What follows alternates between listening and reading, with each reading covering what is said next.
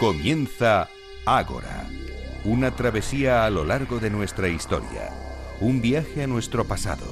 Dirige y presenta David Benito.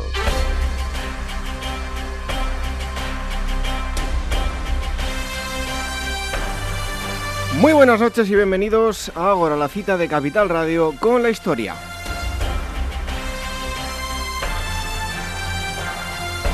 Una nueva noche de sábado, aquí nos tienen preparados para celebrar una nueva asamblea, la 139 en este caso, ya les avanzo, cargada de horror. Y es que hoy vamos a hacer un programa especial que titulamos Historia del horror y la barbarie. Viajaremos a diversas épocas y momentos históricos muy puntuales, todos con un denominador común, como ya he dicho, el horror. Este es nuestro sumario. En primer lugar, vamos a recibir a Carlos Canales y Miguel del Rey. Nos hablarán de varios campos de trabajo y concentración. Los más conocidos son los alemanes de Hitler, pero hoy muchos otros no tan conocidos podrán conocerlos, algunos de ellos con casos espeluznantes y no de hace demasiado tiempo. En segundo lugar, hablaremos con el escritor Mario Escobar. Acaba de publicar una novela con un trasfondo muy real, la historia de una mujer que aún no teniendo la obligación de acudir a un campo de concentración acompañó a su marido y a sus hijos para no dejarlos solos. Una historia, aunque marcada por el horror, cargada también de humanidad. Y otro de los destinos será uno de esos campos de concentración más antiguos que conocemos. Estuvo en España y no se ha popularizado demasiado. La isla Balear de la Cabrera acogió a presos franceses durante la Guerra de Independencia y vivieron experiencias indescriptibles, un auténtico infierno en la tierra.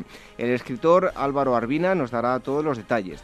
Y por último surcaremos un lugar prohibido, un lugar eh, que es la prueba fehaciente de que el hombre es capaz de infectar a nuestro planeta. El accidente de Chernóbil dañó una zona muy concreta y aún no sabemos exactamente cuáles serán las consecuencias.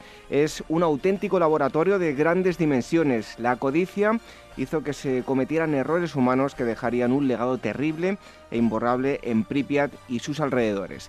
Y además Irene Aguilar también nos dará un libro en el que su, en su interior esconde una historia de superación, pero como en los casos anteriores, marcada por la barbarie humana. Y tampoco faltarán las efemérides históricas y las noticias de actualidad. Un programa el de hoy duro, duro pero necesario, historias que nunca debemos olvidar y hay que tener muy presente para que no se vuelvan a repetir.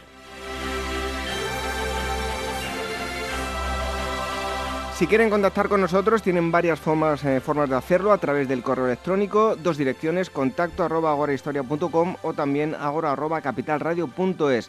También a través de nuestras redes sociales, facebook.com barra agorahistoria programa y el Twitter arroba agorahistoria. En ellas vamos a ir poniendo enlaces de interés y fotos con los invitados durante el programa.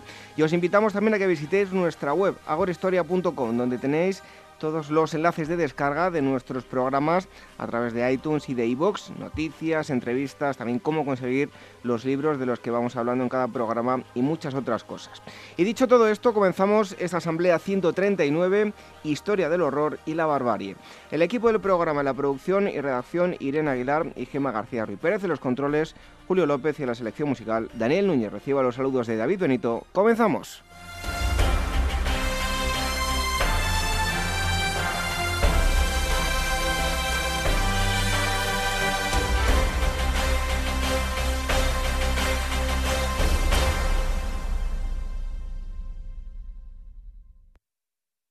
Hay una vasta isla llamada Trinacria, aglomerada sobre el cuerpo de un gigante.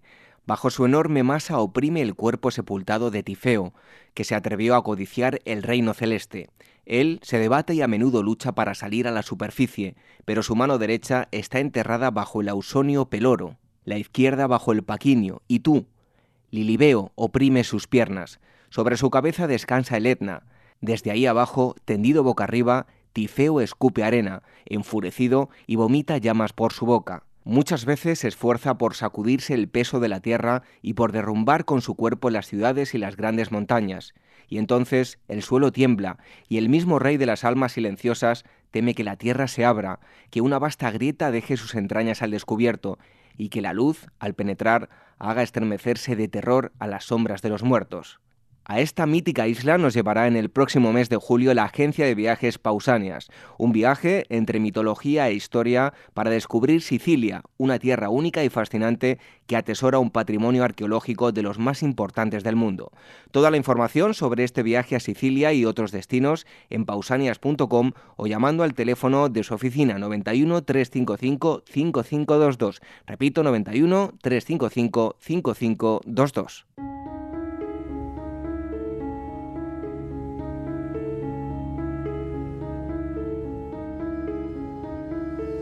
Nuestras redes sociales, facebook.com barra Ágora Historia Programa y nuestro Twitter, arroba Ágora Historia.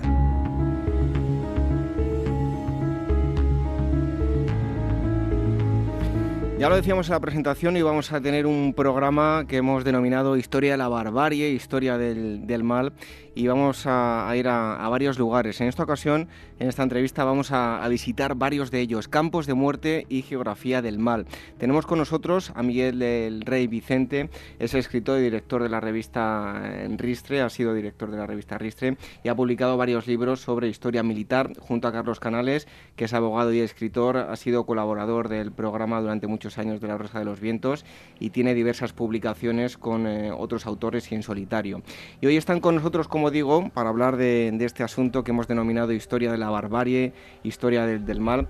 Muchísimas gracias por estar con, nosotros, tanto Miguel como Carlos. A vosotros. Sí, gracias a ti, David. Bueno, por cierto, el libro, no sé si lo he dicho, editado por la editorial EDAF. Em, Seguro que mucha gente eh, os ha dicho que por qué escribís eh, sobre este tipo de, temas. A mí también me lo ha dicho que por qué me intereso sobre la, guerra, la Segunda Guerra Mundial. Eh, yo creo que este tipo de atrocidades como las que contáis en el libro nunca deben olvidarse. Generaciones futuras las tienen que recordar para por lo menos intentar, aunque sigue habiendo cafres, que no, que no pase otra vez, ¿no? Pues ya os contesto por nosotros. Sí, eso es. Eso es, has contestado por nosotros. Nosotros pensamos que debe de conocerse, ¿no? Bueno, em, ¿cuántas muertes podrían englobarse en, este libro, grosso modo? A ver, es difícil porque hablamos de campos, no de, no de muertos por regímenes totalitarios. Entonces, ¿cómo distinguir quién murió en un campo o no, o quién murió por las consecuencias del campo? Creemos que eso no tiene mayor importancia, pero por supuesto estamos hablando de millones y millones y millones de muertes. Sí, que más da 5 millones, por lo que hubo en el holocausto, que 15, que, que, dos personas o que una, ¿no? Porque siempre eh, la gente, bueno, pues tiene muy en mente, ¿no? El holocausto nazi. Es normal. Y hay muchísimos otros, como los que vamos a ir repasando ahora, que prácticamente no se conocen, ¿no? Claro, es normal, porque el, holocausto tuvo... Es, tan anómalo en la historia moderna de, la cultura occidental y del resto del mundo lo que ocurrió en, en el holocausto judío y bueno, y del resto de, los que murieron en los campos nazis, que ha borrado en cierto modo en la memoria de otras atrocidades pues eh, brutales cometidas a lo largo principalmente del siglo XX por naciones totalitarias y no totalitarias, porque los campos de concentración, los campos de muerte, no de exterminio, que es un matiz claramente nazi, han sido una constante del siglo XX, no solamente en regímenes totalitarios, sino incluso también en los democráticos. Bueno, eh, comenzamos por, por el principio de vuestro libro, lo hacéis con Cuba y Filipinas. ¿Qué aberraciones podemos contar de esta zona? No, en Cuba y Filipinas eh, no hay, no son aberraciones como las que luego hay en el siglo XX. ¿no? En Cuba lo que hay es un es un proceso de, concentración, un proceso de concentración que empieza el general Wilder y que, y que no le sale bien realmente. Eh, lo que él intenta es sacar a eh, quitar el apoyo de, de, los rebeldes, llevarlos, quitarlos del campo, llevarlos a las ciudades. En las ciudades se encuentra con que a esta gente que ha trasladado no tiene alimentos y la gente se le muere pero verdaderamente esa no era su intención. ¿no? En el caso de Filipinas, nosotros, al igual que Cuba, que lo hemos destacado precisamente para quitar un error de, bueno, un error no, un error provocado en la historiografía, sobre todo anglosajona, que siempre habla como el origen de los campos de concentración, Cuba, precisamente para borrar su huella de la guerra Boer, Anglo-Boer, que es donde de verdad nacen los campos, en los campos de concentración en el sentido moderno, es decir, la agrupación de gente civil, pura y simplemente por pertenecer a una etnia o a una nación determinada y sin, sin otro motivo que apartarla del posible apoyo que puedan dar, en este caso, en el caso de la guerra anglo-boer, a los comandos de, bueno, de las tropas de Orán y Transvaal que todavía combatían a los británicos. El caso filipino es, es curioso porque mm, es, muy desconocido, pero nada más, bueno, nada más y tan, y, tan reciente, es decir, que todavía estaban las tropas españolas en Filipinas cuando los filipinos, es decir, los, nacionalistas filipinos, iniciaron una guerra contra Estados Unidos cuando vieron que los norteamericanos no tenían ninguna intención de darse independencia, sino que pretendían quedarse exactamente igual que los españoles. Es una guerra en la que los norteamericanos mataron a casi un millón de filipinos, a los que trataron de una manera absolutamente brutal y que fue una verdadera carnicería que prácticamente la sociedad norteamericana ni siquiera conoce y el resto del mundo menos, y que está completamente olvidada y que creíamos que era injusto dejarlo pasar, porque los fenómenos de concentración en el sentido moderno del término que los norteamericanos hicieron en las Islas Filipinas fue absolutamente brutal. Sí, en Cuba, perdona, hicieron lo mismo. Una vez que, que no declararon la independencia, sino que se fueron los españoles, siguieron aprovechando el fenómeno de concentración español y continuaron ellos con el.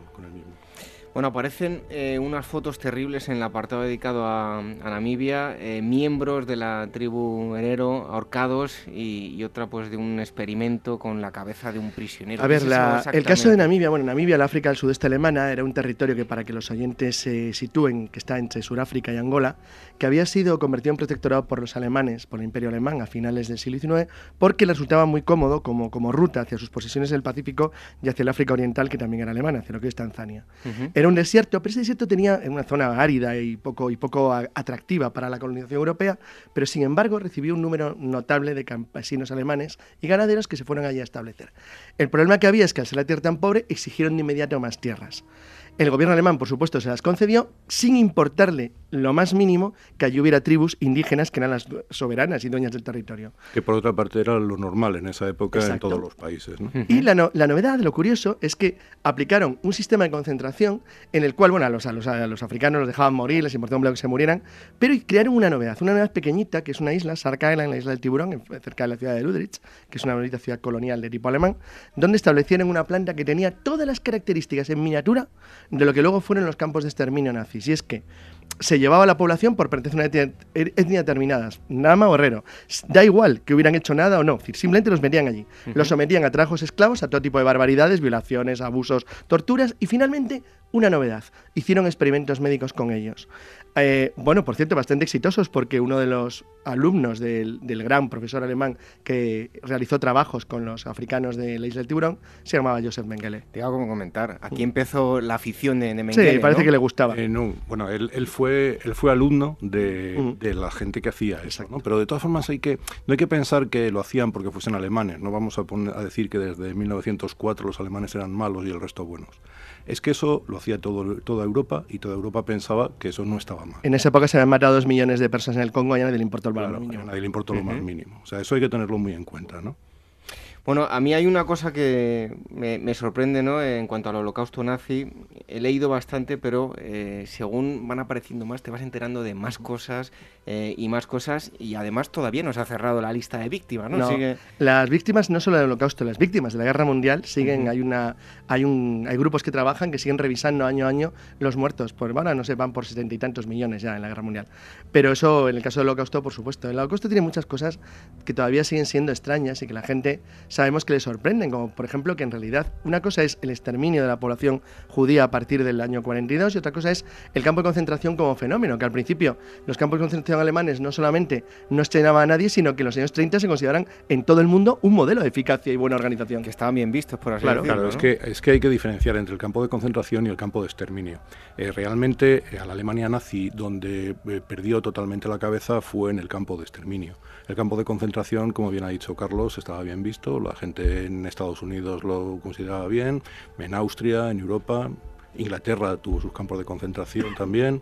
No, no, molestaba. Diferencia. No, molestaba era un demasiado. sí, nadie, nadie, entendía hace 100 años que a los presos no hubiera que ponerlos a trabajar, que hubiera que mantenerlos gratis o resentarlos en una parte. Era lo normal. Pero había que castigarlos y ponerlos a currar, que era lo que la sociedad exigía. Y si se morían, pues se morían. Sí, la Unión Soviética tenía el Gulag y lo tenía abierto desde 1908 y no pasaba nada. Ahora tocaremos eh, ese asunto. Vamos a cambiar pero, es el mismo planteamiento. El planteamiento del campo de concentración alemán es el mismo. Hasta que llega un momento en el que no saben qué hacer con la gente y deciden que tienen que matarla. Ese es el disparate, ¿no? Con una novedad. Y es que hay tecnología.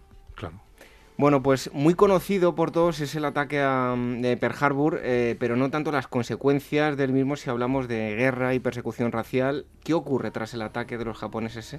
Eh, pues que todos los América, Alaska. Claro, todos los japoneses que viven en Estados Unidos de repente se convierten en enemigos. ¿Qué hay que hacer con los enemigos? Meterlos en un campo de concentración. ¿Qué hacemos con sus cosas? Nos las quedamos. La teoría es siempre la misma. Básicamente es un tema económico, pero en el caso, de, el caso del caucio de Manzanar fue un robo claro. masivo. Eh, claro, lo curioso es que en tanto que los, norteamericanos respondían pura y simplemente ante lo que eh, temían como una amenaza, ya ves que amenaza podían representar unos pocos miles de japoneses en Estados Unidos, o sea, ninguna. Es decir, no hubiera hecho falta en absoluto el, llegar a los extremos que se llegó. Y luego, bueno, Estados Unidos tiene un cierto arrepentimiento de lo que ocurrió con los japoneses porque, porque fue absurdo. De hecho, llegaron al extremo de que los norteamericanos no usaron tropas japonesas de origen japonés en batallones Nisei, o sea, Nisei nacidos en extranjero, en el frente del Pacífico, sino solo en Italia. Los utilizaron en el frente occidental europeo porque no se fiaban de los. Fue una cosa realmente absurda. Sí, les pararon antes de entrar en Roma porque no estaba bien visto que los japoneses fueran los que liberaran Roma. O sea, siempre es una cuestión política y siempre es una cuestión del mismo estilo. O sea, al, que molesta le metían en un campo de concentración. Bueno, a veces se olvida que el norteamericano hasta 1947 era un ejército segregado, que los negros y los asiáticos no podían formar parte del, del Army. Bueno, estamos hablando con Miguel Rey y Carlos Canales, autores del libro Campos de Muerte, Geografía del Mal, libro editado por, por EDAF. Em, hablábamos de, lo que ocurrió en Estados Unidos con los japoneses. Por el contrario, también el ejército japonés em, se empleó con, crueldad. Eh, una muestra de ello es eh, una foto que aparece en el, en el libro, una foto terrible. Un buen número de cabezas cortadas. Eh, hubo dos tenientes que lucharon por hoy quién era capaz de, matar a 100 personas. Ese no, era el problema, el problema es que eran héroes nacionales japoneses. La prensa seguía sus hazañas como no pueden seguir al Real Madrid o al Barcelona.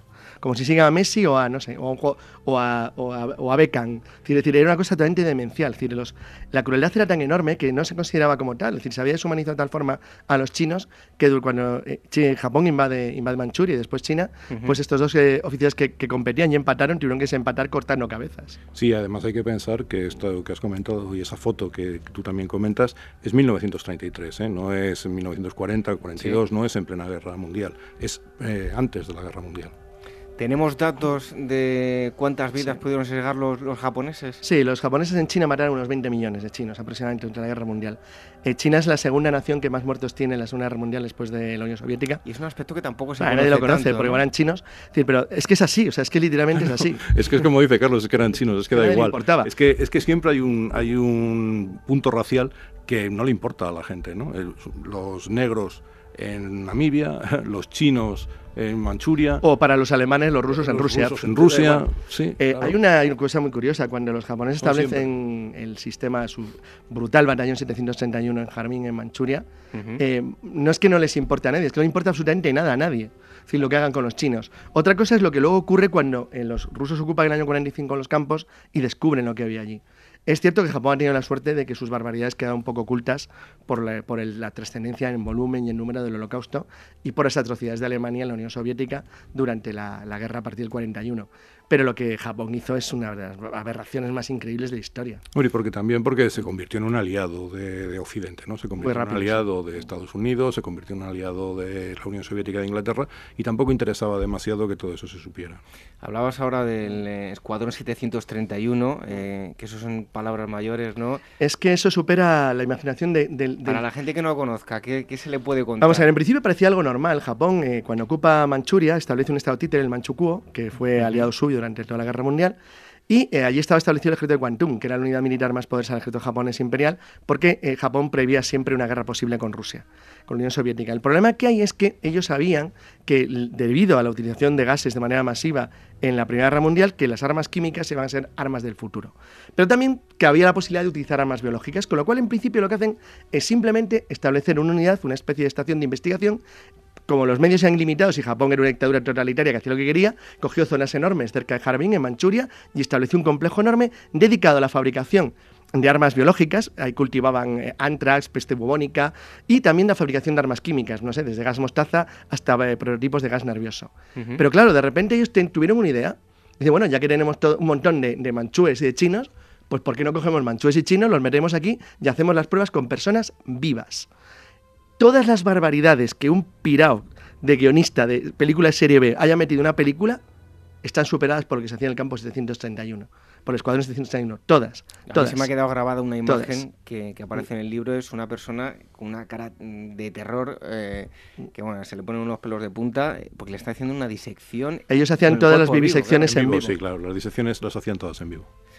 Madre mía, uno se le ponen los pelos de punta solo con, pensarlo. Y también eh, la crueldad es terrible porque eh, hay que hablar de canibalismo en pleno siglo XX, así lo llamáis el ejército caníbal, ¿no? Sí, una división japonesa que se retiraba durante la guerra en Nueva Guinea se dedicó a eh, ante la falta de comida y de suministros y acosada por las tropas inglesas y eh, australianas y norteamericanas, se dedicó durante los últimos meses de la guerra, en el año 45, a comerse cada día un prisionero. Se los iban comiendo uno a uno, australianos y americanos. Eso fue ocultado al final de la guerra porque mm, los, eh, los, gobiernos de Norteamérica, de Estados Unidos y de Australia no querían que se supiera, que los familiares supieran que a sus familiares se los habían comido vivos. Pero además los, los comían, no los mataban primero, es decir, los cortaban a trozos vivos. Luego hay casos excepcionales, como que ese sí se juzgó, como el de la isla de Chijima, una isla en la que fue derribado el avión del que fue presidente de Estados Unidos, George Bush, que fue el único de los que, pocos que se salvó porque recogió un submarino. Pero sus compañeros acabaron en la isla y allí había un coronel que formaba parte de una orden militar samurái tradicional que adiestraba a sus hombres en sus mismos códigos y que era un gastrónomo aficionado y se dedicaba a comerse trozos de prisioneros americanos guisados con saque, acelga, sal. hacía platos especiales con brochetas, bueno, que, que le quiten un hígado, un brazo, literal. De todas formas, casos de canibalismo también se produjeron en la Unión Soviética. sí, años 30. Sí, en los años 30 porque los enviaban al Gulag sin comida y tampoco sin posibilidades de que la consiguieran allí. Entonces los más débiles servían, servían de alimento a los demás.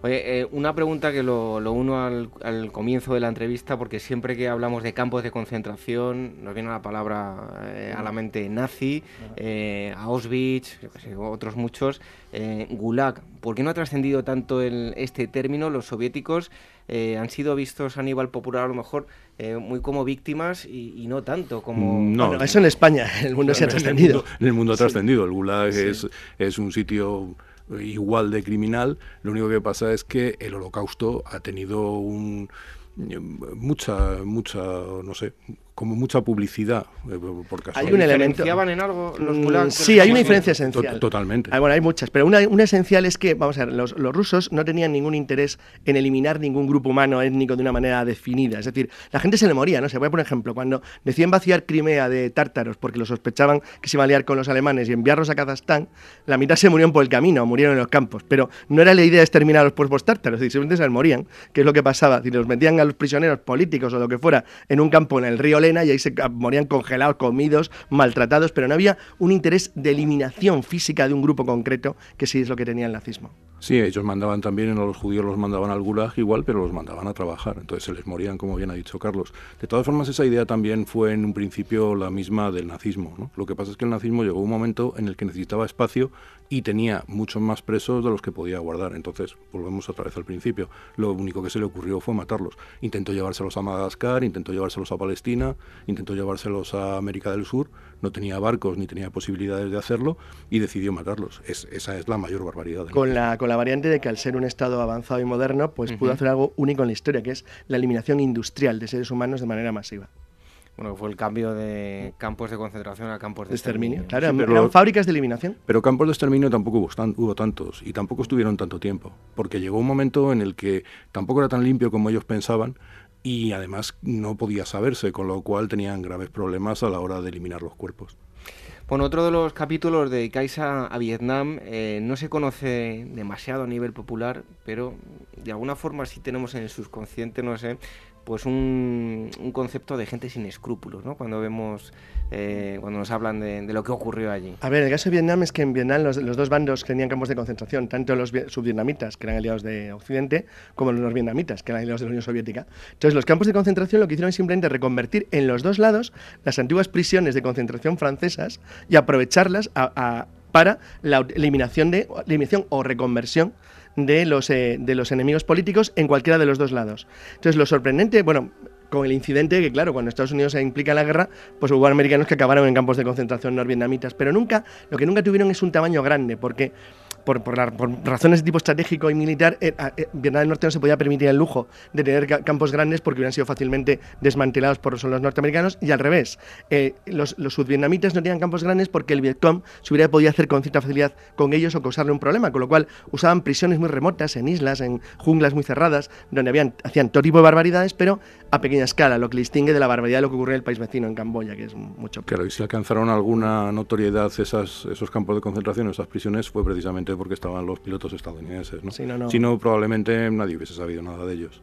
Igual que nadie sabía nada de las cosas que hacían los franceses en Cochinchina, en Indochina, en Shanghái, no les importaba demasiado tampoco. Bueno, hace poco dedicamos un programa, estuvimos hablando de, la guerra de los Balcanes. Eh, tuvimos un historiador bueno, que decía que todavía se seguía eh, notando y había problemas en la sociedad pues arrastrados de, esos últimos conflictos. Cuando hablamos de Yugoslavia, eh, probablemente todo el mundo eche la vista atrás y, lo centren en los, en los, Balcanes, en los años finales de los 80, 90, pero también hubo barbarie durante los 40 y es una parte más desconocida. De, eso, de hecho, la barbarie de los 80 es arrastrada por la barbarie de los 40. Claro, realmente son odios no cerrados. Es decir, vamos a ver, Yugoslavia es una creación artificial al unimiento del Imperio Austrohúngaro que pretende simplemente eh, unificar a los eslavos del sur en algo tan, tan absurdo aparentemente como que hablan una lengua similar. El, croata y el serbio son el mismo idioma, se escriben simplemente con alfabeto distinto.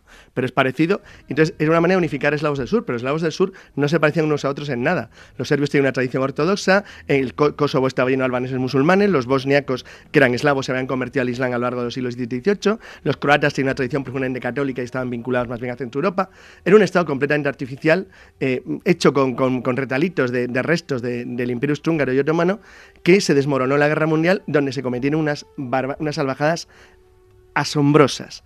Cuando la guerra acaba, eh, lo único que consigue Tito, después de una represión brutal, es unificar por la fuerza un Estado que a la mínima se desmoronó de nuevo. Claro, porque tiene un agravante a lo que ha dicho Carlos, que ellos ya se odiaban de por sí antes de 1914. Entonces, precisamente por eso es cuando, cuando estalla la guerra mundial, precisamente es un problema entre serbios, bosnios, croatas, etcétera, que se arrastra hasta los años 80, como bien has dicho. Bueno, y el último capítulo lo tituláis de Basora a Guantánamo. Eh, si todo lo que hemos hablado tiene delito, eh, esto aún más bueno, porque digamos que supuestamente y digo supuestamente porque bueno, eh, hablamos de, de, mundos civilizados, ¿no? Pero en el caso de, por ejemplo, eh, bueno, hay una fotografía que reflejáis del, creo si no recuerdo mal el nombre es Abu, Abu, Ghraib, eh, no por la sangre sino por otras cosas que tampoco hace falta especificar, eh, la gente lo, puede encontrar en ese caso, es un claro ejemplo de lo que ha ocurrido en los últimos años. ¿no? interesaba mucho, no tanto por el volumen o porque sea un campo exterminio como tal, que no lo es obviamente,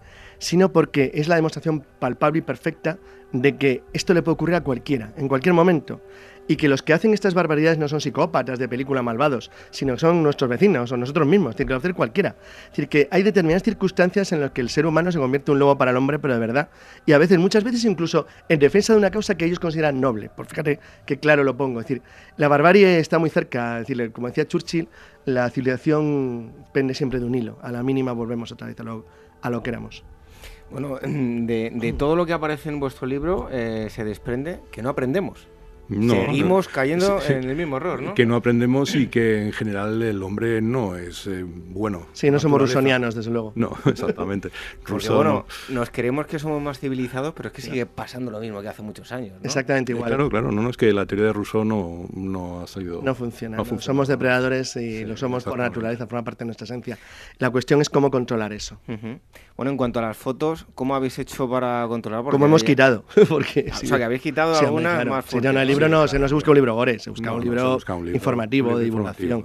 No queríamos que la gente saliera corriendo y no durmiera. Tuvimos que poner algunas, como las del campo del 731, porque era, porque o, las de Tuol Seng en, Camboya, porque era, era, de vez en cuando era esencial que vieran a qué nivel de aberración se puede llegar. Pero no hacía falta tampoco hacer un libro, los hay, por ahí si alguien quiere libros gores terribles. Pero no, no, no es que sean difíciles de conseguir, es que hay demasiadas. El problema es que hay mucha información. ¿Cuál es eh, para cada uno de los dos eh, ese momento histórico que habéis eh, reflejado aquí en el libro? Que decir, esto es insoportable. No sé cómo puede, se puede llegar a, tal aberración humana. En general, todos. Todos, todos. A mí no, podría diferenciar uno de otro. A mí siempre me ha llamado mucha atención Camboya porque es el ejemplo perfecto de cómo la mitad de una nación puede matar a la otra mitad. Mientras el resto del mundo mira, para otro lado. Como algo aparentemente normal O sea, eh, contábamos que el, profesor de la escuela de Toulon que, se dedicó con sus alumnos a exterminar y a matar gente, era el mismo que daba clase en el mismo sitio cuando era una escuela. Sí, era gente normal que de repente empezaron a matar y a torturar a sus vecinos, algo increíble. Y esa misma gente, una vez terminada la guerra, pues se va a su Han vuelto a la vida normal. van a la vida normal tranquilamente y ahora se presentaba a diputado. Sí, si vas eh, a Camboya de visita, pues te enseñan Angkor Wat y vientos no es muy normal. Y probablemente está rodeado de gente que ha sacado los ojos a sus vecinos, les ha quedado la garganta o, han violado a, los de al lado. Es increíble, pero es así. Y que no piensan tampoco que hayan hecho mal, sino que simplemente le llevaron, las circunstancias le llevaron a eso. Bueno, pues desde luego que terribles todos los casos de los que se habla aquí en, en, el libro Campos de Muerte, Geografía del Mal, Miguel del Rey, Carlos Canales. Por cierto, que tenéis una producción bastante grande de libros. ¿Cómo eh, os organizáis para, para, escribir? Llevamos 30 años, 25 años haciéndolo y nos conocemos muy bien. Trabajamos Trabajando todos mucho, los días. Trabajando mucho Escribimos todos los días. Y confiando en lo que escribe el otro. Y doy fe de ello, ¿eh? que para contactar con Carlos es bastante complicado, ¿eh? complicado. O sea, que todos los días trabajamos. Todos los días trabajamos. en libros todos los días. Hay que trabajar. ¿Qué producción estáis sacando de, libros al año? Depende, es que depende de... A ver, siempre tenemos varios al tiempo, porque uno se tarda mucho en hacerlos, otros poco. En general hacemos divulgación, pero también tenemos libros de investigación compleja que eso lleva mucho tiempo. Y en algunos intentamos ser muy originales. Otros son dar a conocer cosas que la gente no conoce.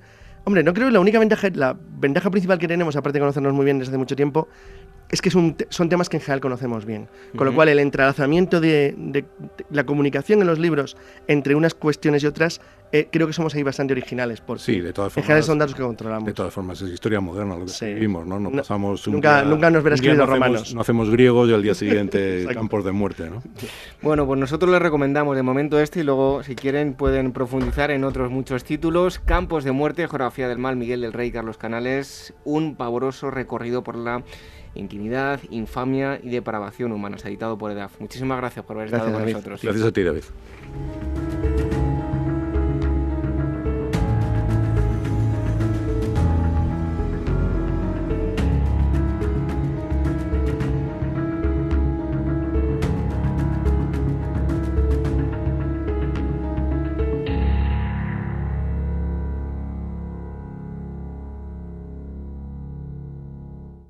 Este mes en Despertaferro Antigua y Medieval número 35 viaja a la antigua Roma tras los pasos de Septimio Severo, triunfador en la sangrienta guerra civil por el trono que asoló el imperio a finales del siglo II después de Cristo y fundador de una nueva dinastía marcada por la preponderancia del ejército. A la venta en librerías, kioscos, tiendas especializadas y despertaferro-ediciones.com.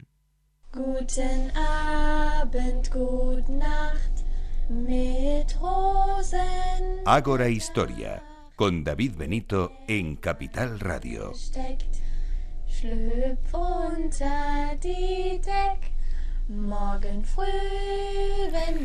La canción que estamos escuchando a mí me da, bueno, me transmite por un lado ternura, pero por otro lado, bueno, pues eh, seguro que ahora en cuanto les cuente de qué vamos a hablar, pues terror también es la otra palabra que, podemos decir que transmite.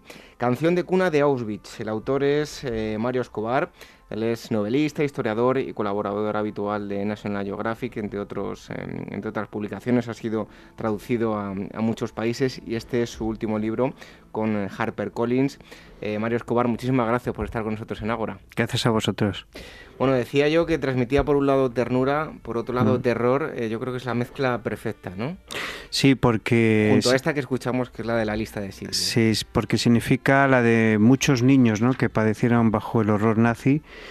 Y, pero al mismo tiempo dices tú es ternura, ¿no? Es la canción que nos cantan nuestras madres cuando quieren que nos relajemos y dormamos, ¿no? Y, y es la canción que muchas veces soy yo en Auschwitz, ¿no? Más de las que podemos pensar.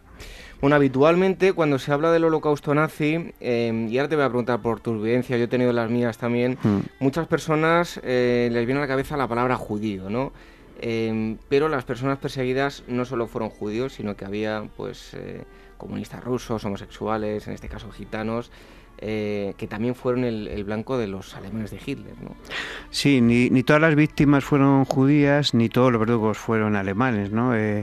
tal vez es una manera de simplificar lo que tiene la sociedad, ¿no? Pero hubo muchos que sufrieron el, acoso y la persecución del Tercer Reich y la comunidad gitana fue eh, la segunda que más sufrió fue rechazada por su origen étnico, eh, aunque al principio hubo un tiempo en el que varios investigadores defendían la idea, sobre todo un psicólogo llamado Robert Richter, que como provenían de la India podían tener algo de sangre aria y por eso al principio no se les no se les exterminó totalmente, ¿no? sino se, se les dejó encerrados en sitios para eh, después de la guerra eh, seguir investigando su origen y dejarlo como una especie de reservas, ¿no? Pero bueno, la Segunda Guerra Mundial precipitó todo, ¿no? Y, se exterminó, se calcula entre 250 y 500 mil gitanos en esa Europa, pues que se había vuelto loca, ¿no? Y que estaba destruyéndose a sí misma. Eh, Mario, la Segunda Guerra Mundial y en concreto el, el, Holocausto y bueno el día a día, los campos de concentración, el, concentración y de exterminio, ¿no? Que son mm. cosas diferentes. Em, yo también he profundizado bastante en el asunto. Puedo decir que hay momentos que uno necesita liberarse de todo eso. Me imagino que tú cuando has estado escribiendo esta historia, habría momentos en los que llegas un poco a, saturarte por, por, todo ese cúmulo de información mm. que yo creo que seguimos descubriendo nuevos datos. Yo hace poco eh, preparaba para un sitio en el que estuve también una recreación de Sachsenhausen mm. y mires por donde mires, sigues descubriendo datos. Mira, se ponen los pelos de punta. Mm porque no nos llegamos a imaginar lo malo que puede llegar a ser el ser humano, ¿no? Sí, fue eh, Canción de Cuna de su libro Duro, porque los personajes son reales, ¿no? Más reales que nunca, ¿no? Nosotros como escritores, pues a veces podemos cambiar la vida de nuestros personajes, ¿no? Pero cuando son reales, históricos, eh, no podemos más que fotografiar, ¿no? Esa realidad.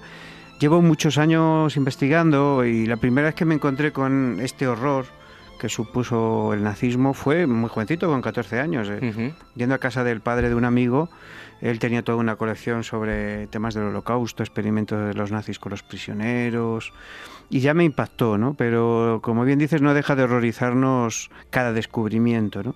Y al mismo tiempo cada vez me siento más obligado a, a contarlo y a que la gente escuche y que la gente sepa lo que ocurrió para que no vuelva a repetirse. Yo siempre, y ahora ya nos centramos en el libro, pero siempre mm, lo digo, mucha gente me dice, es que eres un morboso, porque cómo te gusta todo esto, pero yo creo que esto eh, hay, que, hay que seguir contándolo durante mucho tiempo, que no caiga en el olvido, y al menos eh, hay que obligar, como en Alemania, ¿no? que, que obligan a los niños a que al menos una vez el sistema escolar tengan que ir a, visitar un campo de concentración, de exterminio, y creo que es algo que deberíamos conocer todo. Ya no es caer en el morbo, sino conocer algo que pasó para que no vuelva a pasar. Sí, yo lo, pongo un ejemplo siempre, ¿no? Cuando me dicen cosas parecidas a las que te dicen a ti, ¿no? Y es que cuando uno se asoma a un precipicio tiene una doble sensación, ¿no? Por, por un lado, terror, miedo, angustia, nerviosismo, pero por otro lado le atrae, ¿no? Porque piensa que hay ahí abajo, que hay en el fondo, ¿no? Y cuando descubrimos un poco lo que hay en el sistema del Tercer Reich, nos vemos a nosotros mismos en muchos sentidos, ¿no? Y a lo peor del ser humano, ¿no? Y ese peligro está tan latente en la sociedad y tan vigente que la única manera de vacunarnos es la verdad. ¿no? Y aunque la verdad sea dolorosa a veces, es la única forma que tenemos de crear esos anticuerpos que nos libren del horror que hubo en Auschwitz y en todos estos sitios. Bueno, pues ahora les vamos a contar, vamos a hablar de la historia mm, que van a poder ustedes descubrir en el libro de nuestro invitado de Mario Escobar, Canción de Cuna de Auschwitz, libro editado por HarperCollins. 16 de diciembre de 1943, ¿qué es lo que firma Himmler y, qué consecuencias va a traer? Pues ahí es el final de, una historia anunciada, en cierto sentido. Himmler eh, ya no puede dejar que los gitanos circulen libremente, porque aunque él quería pues llevarlos a estas reservas, la guerra se está precipitando y decide que todos ingresen en centros eh, de concentración, en campos de concentración, y eso va a cambiar la vida de, los pocos gitanos, ya algunos estaban encerrados, de los pocos gitanos que quedan libres en Berlín, en otros sitios del Tercer Reich, porque los van a llevar a campos de concentración y muchas veces a campos de exterminio. Eh, y eso va a cambiar la vida también de, de la protagonista de nuestra historia, ¿no? de Helen Hanneman, que poquito tiempo después se va a encontrar con que su vida cotidiana difícil, ¿no? porque una vida en la guerra es difícil y además pues mm, en este caso teniendo un marido gitano, unos hijos que también eran de origen gitano, que ya no lo era, y, de repente pues mm, se va a encontrar con la decisión más difícil de su vida. ¿no?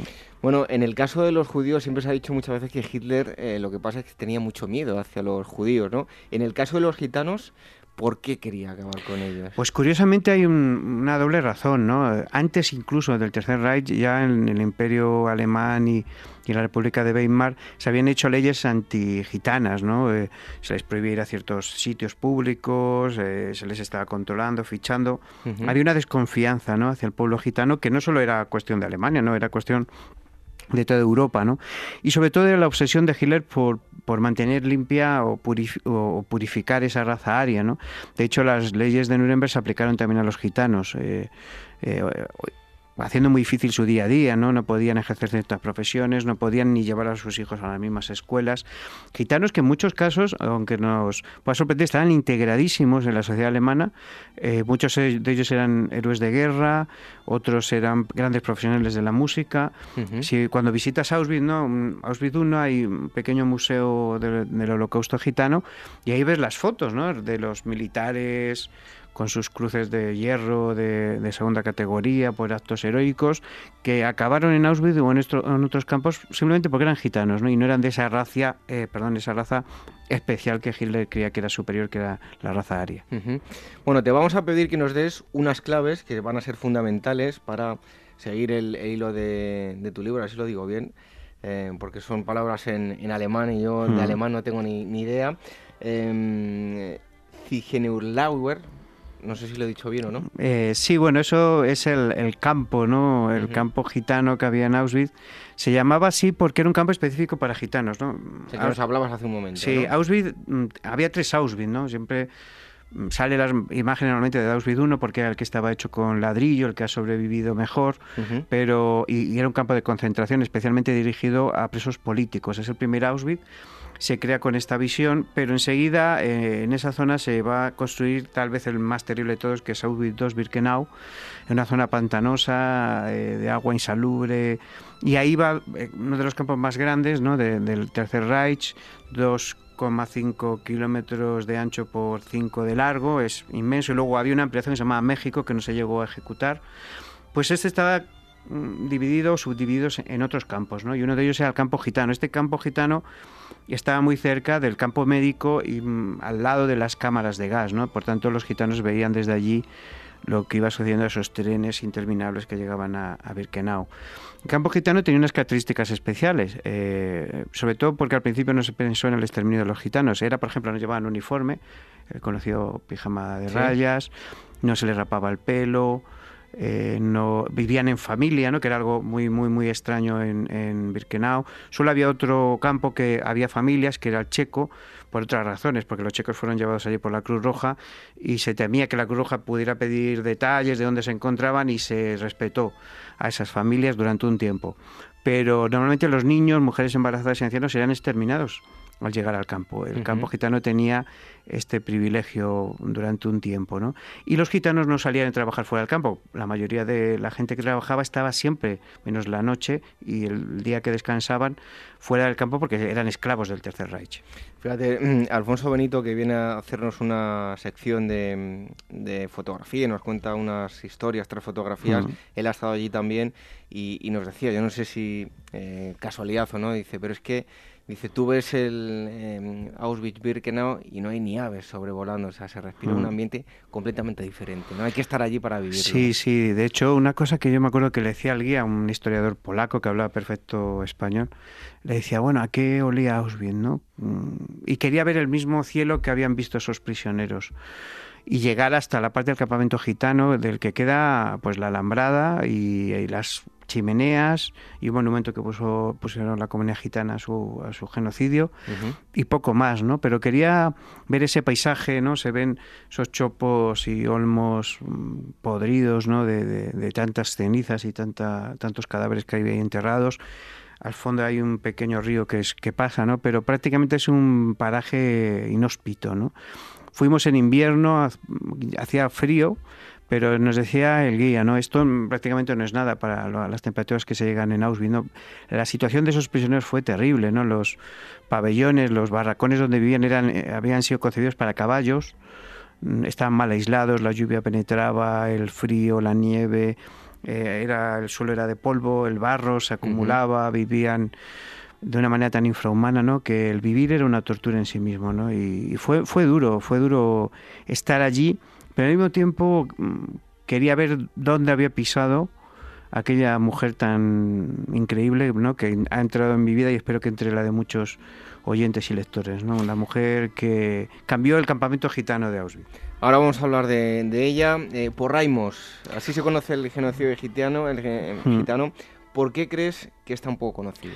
Devoración, ¿no? Es una palabra fuerte, ¿no? La que los gitanos usan, ¿no? Devoración, ¿no? Nos han devorado, nos han casi exterminado por completo. Eh, esa devoración del pueblo gitano ha sido ignorada hasta los años 80 ni siquiera el gobierno alemán había reconocido que había habido un genocidio gitano. Hasta el 2013, antes de ayer, no se les había invitado oficialmente a los actos que conmemoran este holocausto y todavía se ignora mucho sobre este genocidio. Era un pueblo y sigue siendo un pueblo sin un Estado, naturalmente, sin mucha gente que les haya puesto voz y eso pues significó el olvido, ¿no? Esos gitanos que los pocos que sobrevivieron, que regresaron a casa, eh, fueron recibidos por la policía que les había enviado a los campos de exterminio, usaron los números que tenían tatuados para seguir eh, registrándoles y, fichándoles, ¿no? Hay, escenas tan sangrantes como una de las precepturas francesas. Eh, en el 47 seguían encerrados los gitanos y el director de una de ellas se dirigió al delegado de, esa prefectura le dijo, ¿por qué hay gitanos encerrados? ¿Ha acabado la guerra? Y le dijo, bueno, ahí están más tranquilos, les damos de comer y no se meten en problemas. ¿no? El genocidio gitano no solo fue largo y duro, sino que encima, y en muchos países más, Rumanía, Bulgaria, Hungría, sino que después no, recibieron ninguna ayuda, ni siquiera se reconoció que habían sido víctimas.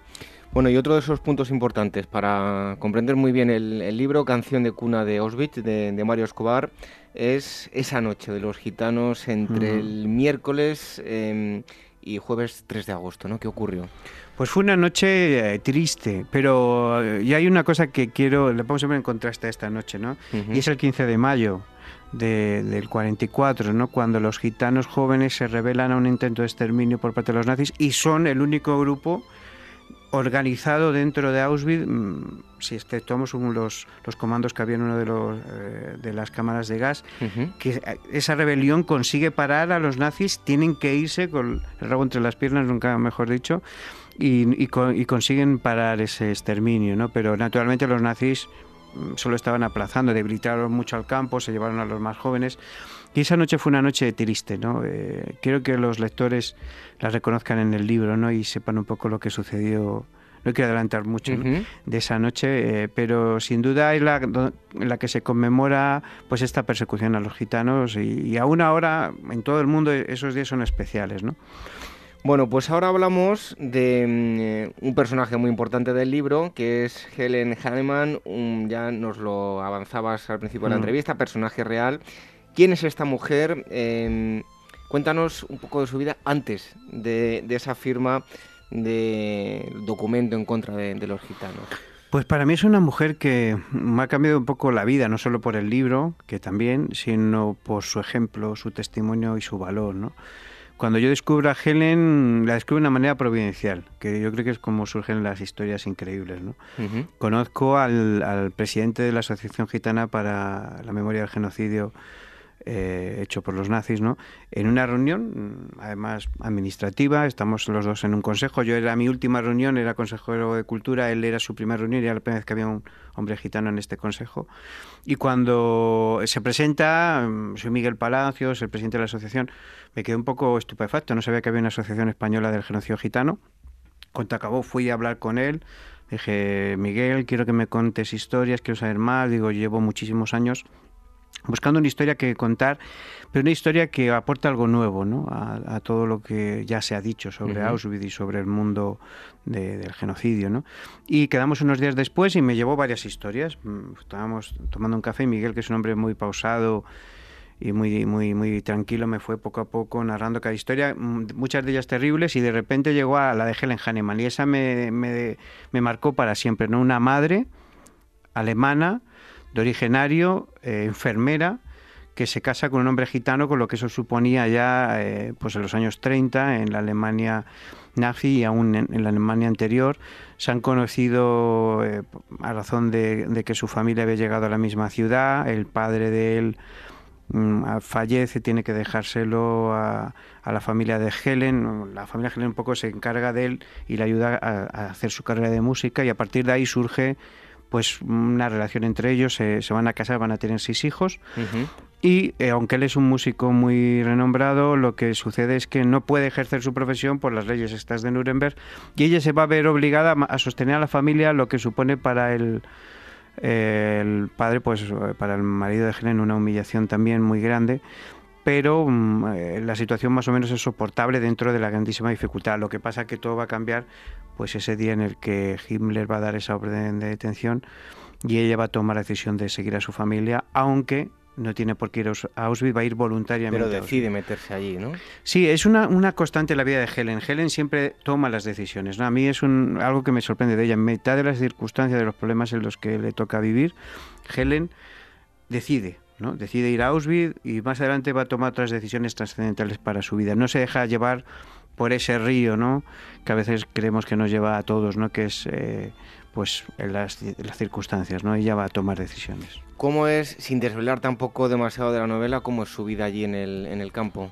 Pues bueno, es una vida muy difícil, a pesar de ser alemana y aria, va al campo gitano, mm, ella no era gitana, eh, sufre mucho, mucho, pero al final consigue pues ser enfermera en el, en el hospital del campo gitano, cada campo tenía un pequeño hospital, en el que no se hacía mucho los enfermos, no, había muchos medios. Y ahí es donde se va a encontrar con un personaje que eh, todos o muchos oyentes oirá, eh, conocerán, que es el doctor Mengele, un personaje terrible que le va a hacer una proposición que ella sabe que hay algo ahí que no es claro pero va a tomar eh, decisiones con esa, esa tentación, esa proposición que le va a hacer el doctor Mengele. Iba a decir, Mengele, Mengele eh, ha, cogido mucha fama, pero ha habido muchos Mengele también, que algunos están en mm. la sombra, que no los conocemos, ¿no? Sí, había muchísimos doctores que experimentaban, algunos mm, llevados allí por grandes farmacéuticas que siguen en, en activo. Eh, pero tal vez lo de Mengele mm, yo creo que encierra varias cosas, ¿no? Primero que sobreviviera, escapara hasta la edad anciana, ¿no?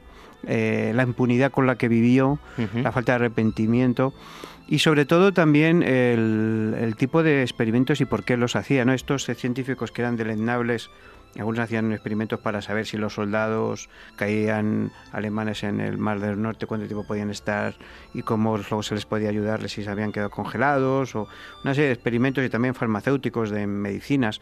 Pero Mengele fue allí por pura ambición personal. Él había sido héroe de guerra, había, bueno, había salido del frente ruso porque sus heridas le impedían seguir. Y el Instituto Bismarck le manda allí y él su ambición le lleva porque él quiere hacer su segundo doctorado. Él era licenciado en medicina y también en antropología. Quería hacer su segundo doctorado porque quería estudiar, en la, o sea, quería ser profesor de universidad.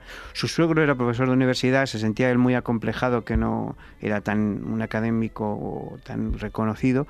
Y ese segundo doctorado pensaba que le iba a abrir las puertas para ser un gran científico a nivel europeo y a nivel alemán, ¿no? Esa es la ambición de Mengele, ¿no? Académica, ¿no?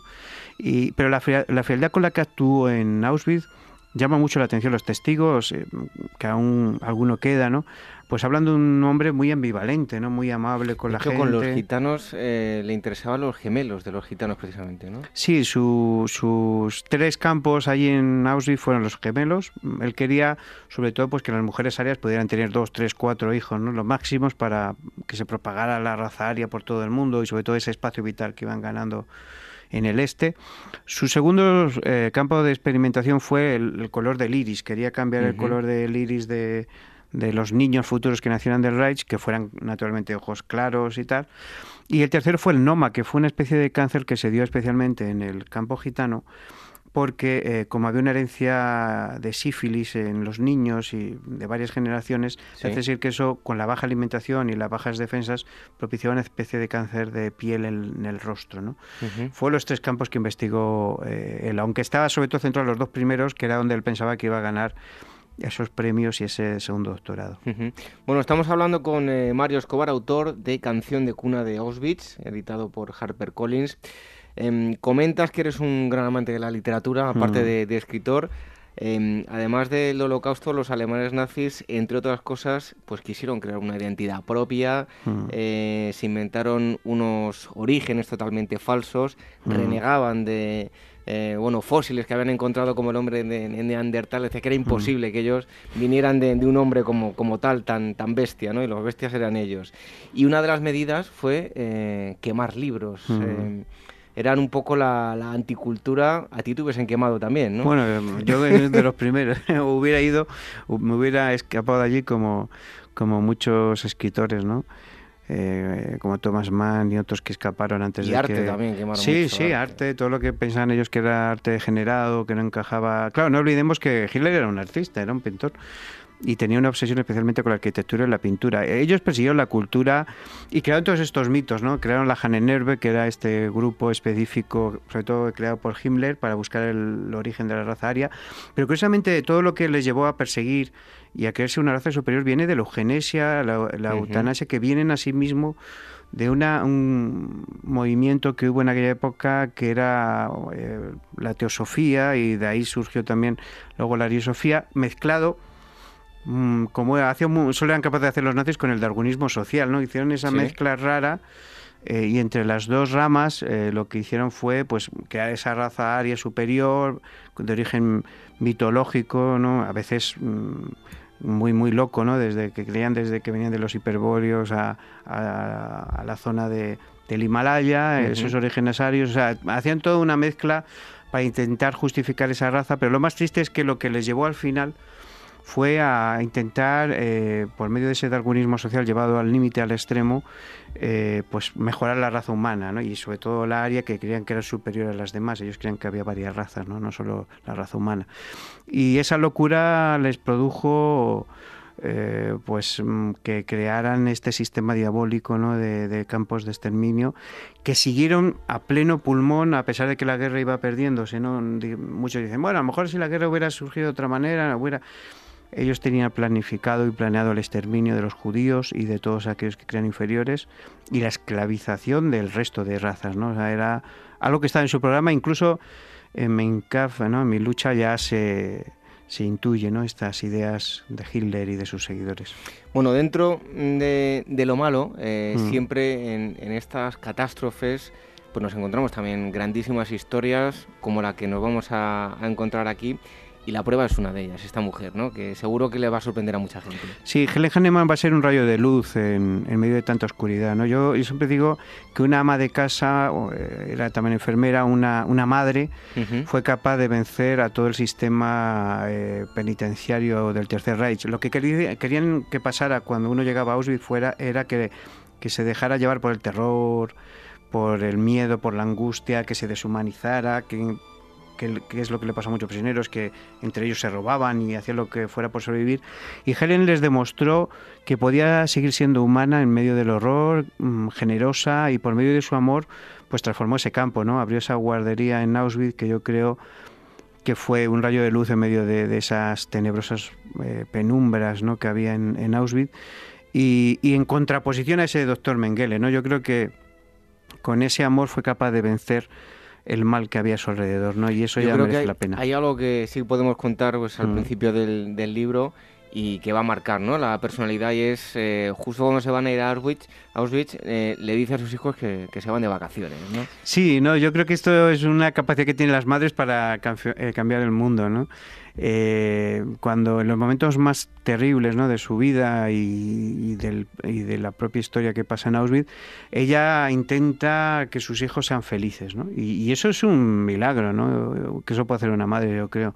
Eh, en el tren que les transporta, en muchos momentos del libro, Helen cambia eh, la realidad para que sus hijos puedan soportarla. Y no solo ellos, sino que al final es capaz de cambiar la realidad de todo el campo gitano y que muchos de ellos tengan esa esperanza y puedan vivir con la dignidad que merece cualquier ser humano. Bueno, pues si quieren descubrir esta historia, es una novela pero que está basada en, hechos reales, Canción de Cuna de Auschwitz, el autor es Mario Escobar y eh, está editado por HarperCollins. Muchísimas gracias por haber estado con nosotros. Un fuerte abrazo. Un abrazo.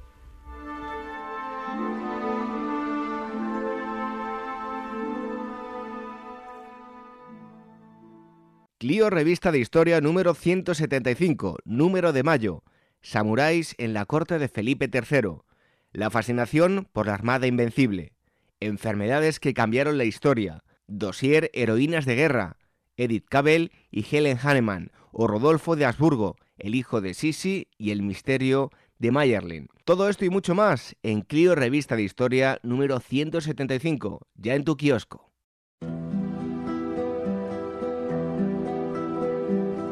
Ágora, historia en estado puro.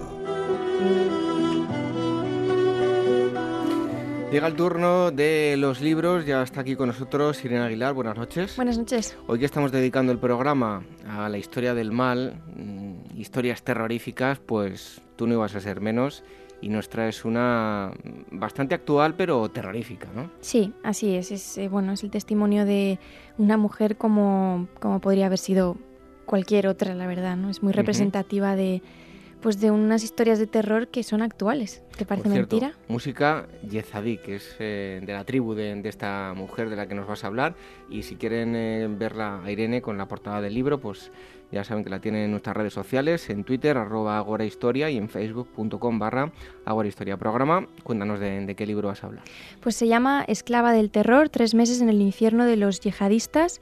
Y bueno, es la historia de, de G9 aunque la cuenta pues Thierry, Thierry Orlé. Y me has dicho que un libro que te ha impresionado mucho, ¿no? Sí, así es, porque bueno, es, la historia de, esta mujer, Jinan, que nace el 7 de enero de 1996 y nace en una región pues, pues muy conflictiva, ¿no? En los montes de, de Sinar, en una región que está justo entre eh, Irak y Siria. Y por si fuera poco, por si la zona no fuera ya, ya conflictiva, pues pertenece a una tribu que se llaman los yazidíes, que no son ni chiitas, ni musulmanes, ni yihadistas, ¿no? Entonces, em, pues dentro de, las confrontaciones entre, entre los árabes y los sunitas, pues digamos que los yazidíes son lo peor, ¿no? Son casi pues como si adorasen al, al diablo y entonces están eh, muy, muy perseguidos y, en concreto pues eh, hay muchas historias de, niñas eh, raptadas y, bueno eh, pues dedicadas a, la, prostitución no forzadas a dedicarse a eso. Y eso es precisamente lo que le ocurre mm, a Yinan y a los vecinos de su aldea no de repente pues les asaltan unos grupos de, yihadistas del Daesh y ellos huyen a las montañas y durante unos días pues piensan que se han podido librar, pero les, les asaltan y les, les acaban cogiendo, ¿no? Em, la manera de operar de, estos asaltos siempre es igual, ¿no? Separan a las mujeres jóvenes y maduras de un lado y a las viejas y las madres y niños en otro, ¿no? y entonces, pues a, a le toca, pues, le toca como de las mujeres jóvenes. Y entonces, pues eh, bueno, ya tiene la, astucia de que mm, a estos eh, yihadistas les gustaban mucho las niñas con, con las el iris claro. Y entonces eh, no, lo voy a, no, lo voy a, no voy a desvelar el truco, que, el truco que hace. sí, las niñas. no, las niñas, las jovencitas. Eh, se fijaban mucho en, el color de, del iris, ¿no? Entonces, pues ella eh, emplea un truco para pues para oscurecerse el iris y para que no, no, no la acojan, ¿no? Pero bueno, entonces, eh, para no contar mucho más, es una tortura, ¿no? Es la, historia de una niña que tiene que buscarse la vida para escaparse, que hace amigos con los que puede eh, fugarse en algún momento y, demás, pero bueno, que acaba, eh, acaba siendo comprada, vendida, eh, manipulada como cualquier objeto, ¿no? Acaba además a manos de, dos combatientes, de un policía y, un imán. Y pues este es el testimonio de, de esta mujer y bueno, cómo surge la posibilidad de escribir este libro, pues eh, Thierry Orle era corresponsal de, bueno, es corresponsal de Louis Figaro desde 1997 y es un especialista en el, en el Magreb y en el continente africano, además de ser especialista en territorio internacional.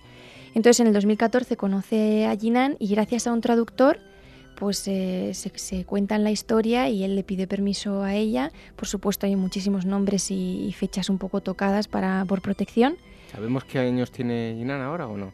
Eh, pues mira, nací, nací, en el 96, o sea que más joven que yo. Vaya, bueno, pues desde luego que muy valiente, ¿no? muy valiente al... lanzarse a contar esta historia y dejar que publiquen un libro, ¿no? Sí, sí, sí, y el libro es tremendamente, tremendamente duro, pero sí que es verdad que hay un, un algo esperanzador, no solo porque ella en concreto se salva, sino porque a pesar del sufrimiento de, que, de toda esta gente y en concreto de esta mujer, no es gente que busque venganza. Es, increíble, ¿no? Dirías, bueno, esta mujer estará destrozadísima y aún así tiene un discurso eh, de esperanza. Es muy, es muy admirable, muy bonito, un libro muy duro, ¿eh? Bueno, pues con cuidadito en qué momento de su vida pillan este libro para leerlo, porque bueno, pues puede terminar eh, destrozándoles. Nosotros se lo recomendamos, pero eso sí, cárguense de, valor. Repítenos el, título editorial. Es Esclava del Terror, tres meses en el infierno de los yihadistas, por Jinan y Thierry Oberlé, y la editorial es Península. Pues si quieren ver la foto de Irene con el libro, ya la tienen en las redes sociales, en facebook.com barra Historia Programa y en el Twitter arroba Historia. Bueno, pues gracias por habernos traído esta espeluznante historia. Hasta luego. Hasta luego.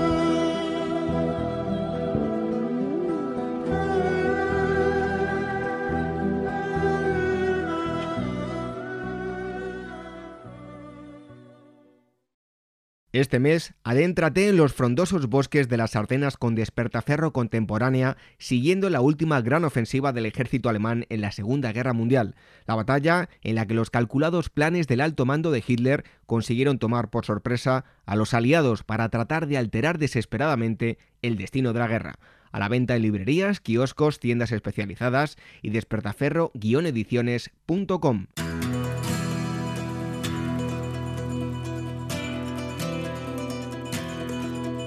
Visítanos en internet y descarga todos nuestros programas ya emitidos www.agorahistoria.com y www.capitalradio.es. Continuamos viajando y adentrándonos en lo que hemos denominado historia de la barbarie, historia del mal, y en este caso nos vamos a ir a un lugar ubicado en la geografía española. Yo recuerdo hace unos años leí un libro espeluznante, en algunos casos tuve que dejarlo de, leer, porque era un libro que contaba con pelos y señales lo que había ocurrido en este lugar del que vamos a hablar, si bien es verdad que era un testimonio eh, francés, probablemente eh, hubiese magnificado todo lo que ocurría. Tratándose de, un testimonio amplificado, creo que lo que ocurrió en la isla de la Cabrera fue tremendo. Y tenemos con nosotros a mm, Álvaro Arbina, que es eh, autor del libro La mujer del reloj. Él es eh, arquitecto y ahora se acaba de, estrenar en su faceta de, escritor. Irene Aguilar ya nos trajo eh, la reseña del, libro La mujer del, reloj, editado por Ediciones B. Y hoy está para hablarnos con nosotros porque parte de la novela gira en torno a este lugar. Álvaro Arbina, muchísimas gracias por estar con nosotros en Ágora. Bueno, gracias a ti, es un placer estar contigo. Bueno, Álvaro, em, Isla de la Cabrera, eh, cuando hablamos de, la guerra de independencia nos vienen a la mente lugares pues como Madrid, eh, Cádiz, las capitales de provincia, pero eh, hay un lugar marcado en las Islas Baleares, hoy en día protegido por su naturaleza, su flora y su fauna, donde se vivieron espeluznantes momentos, algo que podríamos asimilar a lo que hoy conocemos como campos de, de concentración o los gulags soviéticos, ¿no? Sí, eh, desde, luego es un, es un episodio, pese a que tú lo hayas, lo hayas leído, es un episodio bastante desconocido, ¿no? Hay que bucear, hay que bucear mucho en, en lo que es la guerra de independencia para poder descubrir eh, este episodio lamentable de nuestra historia, ¿no? Y, bueno, eh, los datos hablan por sí solos y, cuando se le llama primer campo de, concentración de la historia, pues, pues desde luego es por, por, por lo que por lo que lo que dicen esos datos, ¿no? Que eh, bueno, en cierto modo fueron entre 10.000 y 16.000 franceses que fueron allí dejados de la mano de Dios eh, en una isla eh, prisión, que, que, la isla en sí era la propia prisión, no había un edificio acondicionado para eso, y cinco años después pues salieron solo 3.600, ¿no? Yo era una historia, como decías, eh, que la gente, yo cuando hablaba de ello no, no lo conocía casi nadie. El libro que yo te comento, no recuerdo el libro ahora, pero sí que era un testimonio en primera persona de, hace ya muchos años, eh, que se ha vuelto a reeditar hace poco, y que contaba pues todo lo que había vivido un, soldado que logró sobrevivir, ¿no? Em, en primer lugar, ¿dónde está situada la isla de la Cabrera para aquellos que no lo conozcan? Bueno, está situada a unos, eh, está digamos al sur de la isla de Mallorca, a unos eh, 15 kilómetros, 10 kilómetros, no, no sé exactamente, está, está bastante cerca. En lancha, digamos, se tarda alrededor de media hora, 20 minutos. En pleno medio Mediterráneo, vamos, sí. ¿Y cuántas personas murieron? ¿Nos contabas más o menos los que fueron? ¿Cuántos entraron? ¿Cuántos salieron con vida? Porque, digamos, era una cárcel natural donde, donde la crueldad estuvo muy presente, ¿no? Sí, mira, eh, todo esto se debe un poco a la, batalla de Bailén, ¿no? Que a, todos los prisioneros que fueron hechos, ¿no? Eh, y, que, que, luego, pues, eh, tuvieron destinos diferentes, ¿no? unos fueron llevados a las Islas Canarias, que corrieron mejor suerte, otros fueron llevados a la isla de Ibiza y otros tenían como destino Mallorca, pero hay que tener en cuenta que estábamos hablando de un contingente muy grande, ¿no? y, y, claro, eh, el caso fue que esos prisioneros habían estado eh, hacinados en barcos prisión, en pontones, en la bahía de Cádiz durante varios meses antes de ser llevados a su destino. Y claro, eso conllevó que conlleva consigo que surgieran enfermedades eh, que ya de, que ya de por sí pues lo que hicieron fue que islas como Mallorca eh, eh, no quisieran acoger eh, semejante contingente de prisioneros y, entonces la vía más directa fue llevarlos a una isla que era estaba prácticamente desierta, que estaba a unos pocos kilómetros y eh, fueron allí dejados y, bueno, sí que es verdad que tuvieron durante cierto tiempo, o sea, tenían evidentemente, eran abastecidos por un bergantín y fueron llevados en diferentes eh, en diferentes fases eh, precisamente por eso no hay datos exactos que, que hablen de lo, del número de prisioneros que fueron llevados ya te digo, oscilan entre 10.000 y 16.000 y lo que sí que se sabe con exactitud es eh, los que fueron los que salieron de allí, ¿no? En 1814 que, que fueron 3.600. O sea que se convirtió uno de cada cuatro salió de allí. Eh, se convirtió de alguna forma en, una cárcel de forma inesperada, porque no estaba previsto que fuesen allí, ¿no? No, no, fue, sí, eh, fue, digamos, una decisión eh, tomada sobre la marcha, en cierto modo, dadas las circunstancias que se estaban dando y, es, un, es, una atrocidad, desde luego, ¿no? Es un episodio oscuro de, nuestra historia, tanto de la historia de nuestro país como de Francia, que tampoco hicieron nada por, por, por sacarlos allí, ¿no?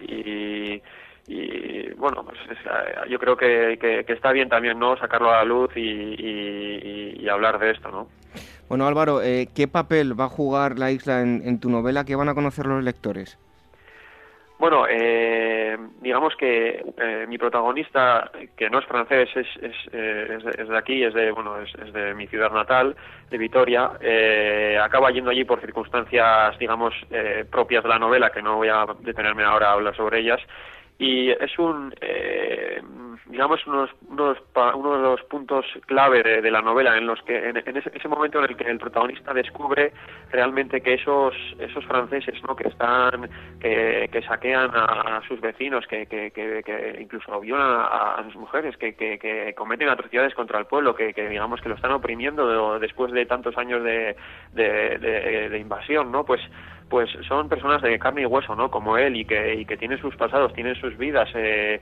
muchos son eh, eh, carpinteros, son herreros, tienen sus propios oficios, sus propias mujeres y hijos, familiares que están esperando en casa y él es ahí cuando descubre que realmente son como él, ¿no? Y yo creo que esa es un, es, un elemento importante de cara al arco emocional del personaje principal y de cara a la, a la comprensión que tiene el lector sobre sobre lo que fue aquella guerra, ¿no? Bueno, estamos hablando con eh, Álvaro Arbina, La mujer del reloj. Eh, es una novela histórica y eh, tiene mucho que ver con el tema que estamos tratando ahora mismo con Álvaro, que es la isla de, de la Cabrera. Nos contabas tú hace un momento, antes de hacerte esta última pregunta, que era un pasaje un tanto olvidado, eh, yo también eh, comentaba que, bueno, que no, es un pasaje que conozca mucha gente. ¿Crees que hemos querido eh, desde España pues olvidar este suceso que es algo tan negro para, para nuestro país?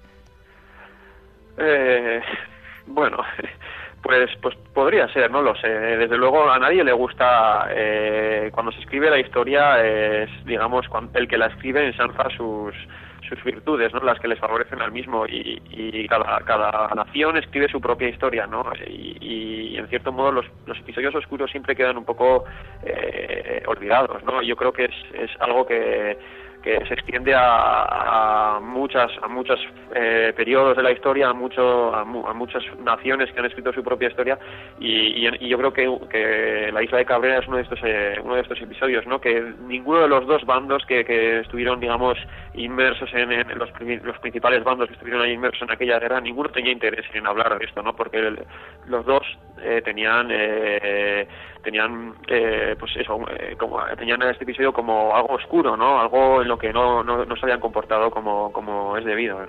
Bueno, llegaban víveres normalmente cada cuatro días, pero por motivos eh, climatológicos, eh, pues comenzaron a retrasarse más de lo debido y allí no tenían que llevarse a la boca, ¿no? Sí, hubo, bueno, pues por varios factores, entre eso, climatológicos, luego hubo algún intento de, de, motín, de intentar asaltar la lancha que iba desde, digamos, desde la barcaza que iba desde el Bergantín a, a lo que es la Cala Galuz, que era donde, donde se hacían los, eh, se, repartían los alimentos. Y, sí, eh, pues, desde luego las condiciones eh, en ciertos momentos de, de, aquellos años las condiciones fueron deplorables en algunos momentos, tenían que hacerse caldos con sus propios cinturones, comer lagartijas, bueno, pues con todo lo que se podía, ¿no? Las cabras, digamos que que, precisamente el nombre de la isla viene de ahí, eh, que desaparecieron enseguida. Eh, luego también hay que tener en cuenta que muchos de esos soldados pues eran, eh, también eran, ya te digo, como he dicho antes, tenían sus propios oficios, algunos eran artesanales, la mayoría, y entonces pues hacían también sus propias obras de artesanía, hacían figuras, hacían representaciones de, personajes ilustres de la época, hacían figuras de ajedrez que luego a veces eh, lo que hacían era comerciar con ello, ¿no? Eh, a cambio de alimento. ¿Se ha encontrado alguna de estas figuras? ¿Tenemos vestigios de, de su paso por, por allí, por la isla? Sí, sí, sí, eh, sí que se han encontrado, se han encontrado figuras. De hecho, eh, 40 años después de aquello, un francés fue allí y hay un monumento hoy en día que, levantó él en honor a todos los prisioneros que fueron, que, perecieron allí y, desde luego cuando llegó, eh, aquello era como una especie de, cementerio, o sea, mm, había, había restos humanos por todos lados, restos, restos eh, en cierto modo hay que tener en cuenta que dado el, alto número de personas que allí que se quedaron pues es algo lógico no y, más más máxime teniendo en cuenta que, que, que, la, isla era era una isla que no era muy frecuentada digamos no Tampoco es cuestión de dar datos muy, muy escabrosos, únicamente mencionarlo, pero eh, se dieron casos también, eh, que hay que decirlo, de canibalismo y puede sonar muy fuerte, pero eh, coprofagia entre los propios presos, ¿no? Sí, eh, bueno, hay, hay testimonios que así hablan de ello, ¿no? Lo que pasa es que eso, esto, pues claro, siempre hay que cogerlo con, con pinzas, pero desde luego así, así existe, ¿no? Así, así los hay. Y, sí que se habla de algún francés que vivía en una cueva, que, que, que, digamos que... Que, que, protagonizó episodios de ese, de ese tipo. Eh, y que, y que bueno, o sea, yo de cierto modo intenté en mi novela eh, no incidir demasiado en estos asuntos, y, pero bueno, en algún momento ya menciono algo relacionado con ello. Y sabemos eh, de cara a bueno, la infraestructura que había, ¿no? que ellos pudieron eh, construir una vez que, estuvieron pues, dejados allá en las manos de Dios de, en la isla. bueno, ellos lo que hacían era digamos que había una, una cala, la cala Galuz, que era la más, la más, es la más, una de las más importantes, eh, de, incluso del archipiélago de Cabrera, teniendo en cuenta la, eh, Mahón y todo, en, Mallorca. Eh, en esa cala había una, una especie de, de una entrada de, digamos, la geografía se, se, adecuaba bien hacia, hacia esa cala y, y ahí es donde se asentaron la mayoría de los franceses y donde construyeron la mayoría de, de sus chabolas, de, sus cabañas, que eran, pues estaban construidas con los materiales que encontraban allí, eh, con adobe, con barro, con, con eh, ramas de, la vegetación, de la escasa vegetación que había, con rocas, eh, pero desde luego todo eso, pues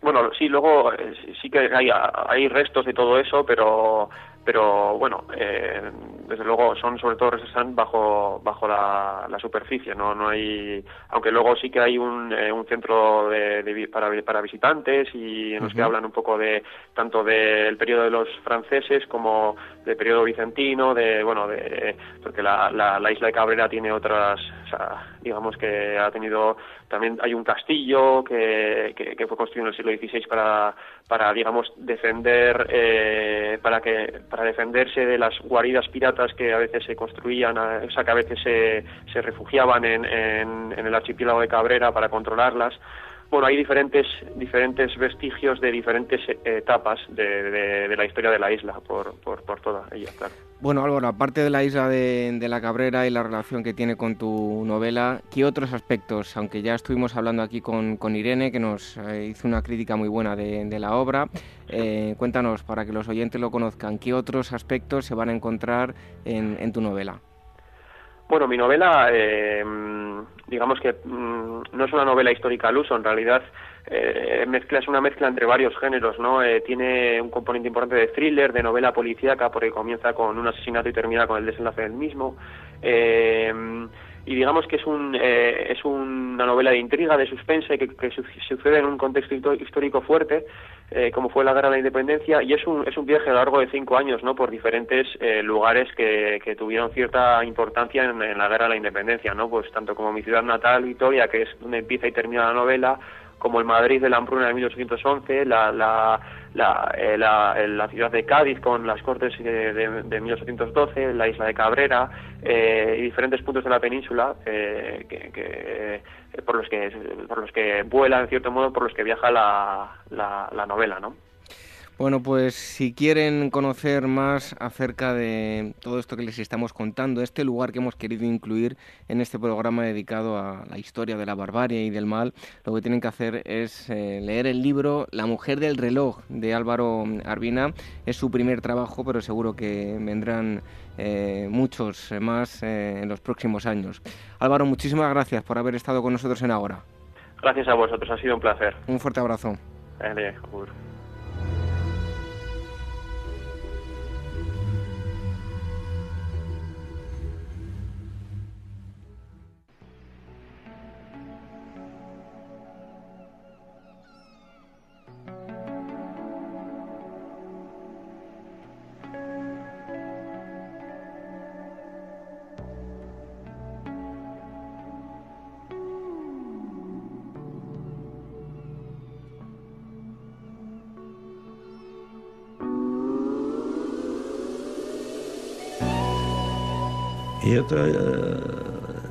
Al principio nadie me dijo que había explotado.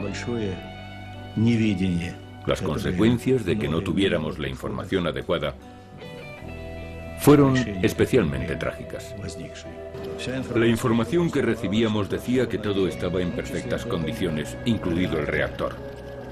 Cuando le pregunté al académico Alexandrov, me dijo que el reactor era totalmente seguro, que se podría colocar en medio de la Plaza Roja que era igual que colocar allí un samovar, como si pones una cabeza de ganado en la Plaza Roja.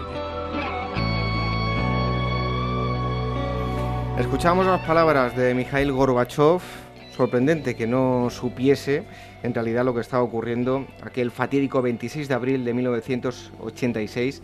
Eh, se han cumplido ahora mm, años, eh, hace unos días, y eh, en la revista Historia de Iberia Vieja, pues, se publicaba un artículo eh, sobre cómo veíamos eh, en España la, catástrofe. Yo era apenas un crío, apenas tengo recuerdos. Eh, pero nuestro invitado de hoy, pues seguro que lo vivió de, otra forma diferente, tampoco mucho, mucho mayor. Em, José Luis Hernández Garbi, muchísimas gracias por estar con nosotros. Gracias a vosotros, es un placer estar de nuevo con vosotros. Bueno, en la década de los años 80, escuchábamos hace un momento a Mikhail Gorbachev, eh, Pripyat era una ciudad em, típica soviética industrial. Tú dices en el reportaje que había surgido de la nada eh, una ciudad levantada mm, para albergar en su mayoría a los trabajadores de, la central nuclear. ¿no? Así es. Eh, realmente no, no, existía hasta la construcción de la, de la central nuclear de, de Chernóbil que quizás conviene puntualizar que la central no se, no se llama central de Chernóbil, sino se llama central, eh, se llamaba central eh, Lenin, dedicada en honor al, Pero bueno, al final se quedó con ese nombre. Al final se quedó con el nombre de Chernóbil porque era la población que había más cercana al lugar de construcción de, la central. Y como tú bien decías, la ciudad de Pripyat pues surgió prácticamente de la nada, como tantas otras ciudades de la, de la era soviética, pues en este caso surgió para para albergar a las, a las personas, sobre todo al personal de, de, mantenimiento de la central y a sus familias.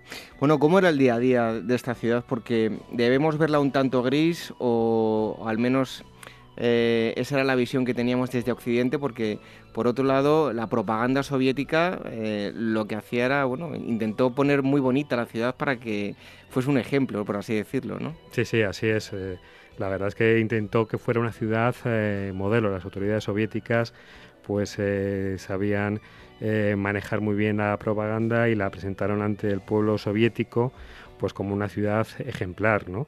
Hay que tener en cuenta que era una ciudad eh, muy joven, una localidad que llegó a tener hasta 50.000 habitantes y, bueno, pues se planificó pues con grandes calles, grandes avenidas, con, con parques, además estaba situada en un, en un lugar bastante bastante agradable para vivir, muy cerca del, río Pripyat, que da nombre a la, a la, ciudad, y el entorno era bastante agradable para los tiempos eh, de aquella Unión Soviética oscura y de, en la que Occidente pues prácticamente no tenía noticias, ¿no? Por cierto, que estamos escuchando, que no lo he dicho, a Pink Floyd, eh, un tema llamado Maroon, Em, que el vídeo oficial, eh, bueno, son eh, imágenes, parte de desde vemos a la Tierra desde el exterior y empieza a, aparecer imágenes de, de, Pripyat, toda esa ciudad eh, fantasma que bueno, pues se quedó así tras el, fatídico accidente de la central nuclear. Em, la construcción de la central nuclear se hizo en un tiempo récord y no se tuvo demasiado en cuenta los, eh, los materiales que se estaban utilizando. ¿no? Sí, eh, la verdad es que podemos, si se me permite usar la expresión, se hizo deprisa y corriendo. Habría que cumplir, cumplir los, eh, los, planes que fijaban las autoridades económicas de la antigua Unión Soviética y bueno, pues ya digo, se construyó en, en, un tiempo récord, en, prácticamente en pocos meses. Y la verdad es que la central desde sus inicios presentaba graves deficiencias.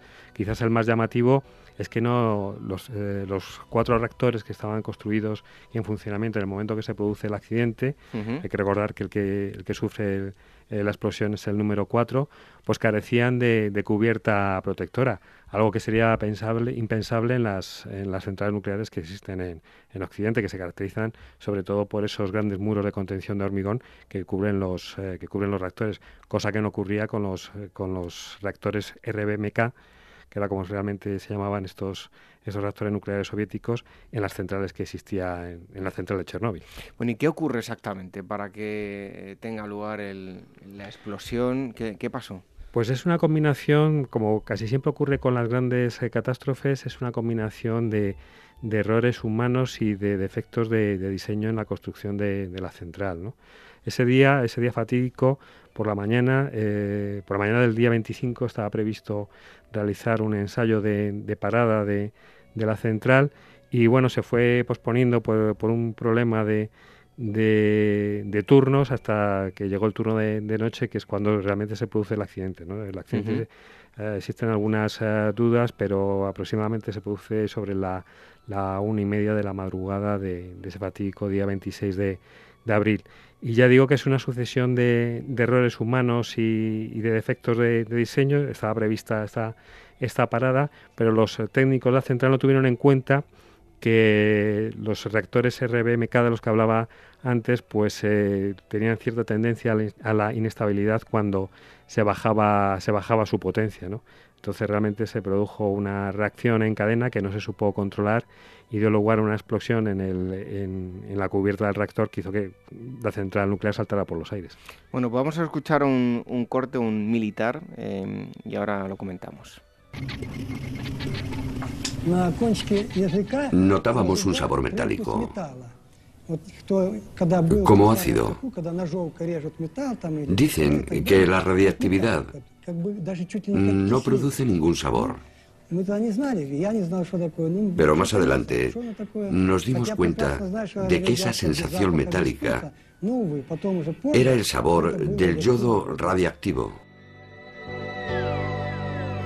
Están las palabras del coronel Grevenuk, terribles palabras, ¿no? Eh, yo creo que la incompetencia es lo que eh, va a caracterizar a, todo lo que ocurrió tras el, accidente, porque bueno, estuvieron, si no recuerdo mal, tres días expuesto todo el mundo a radiación y ahí nadie decía nada, ¿no?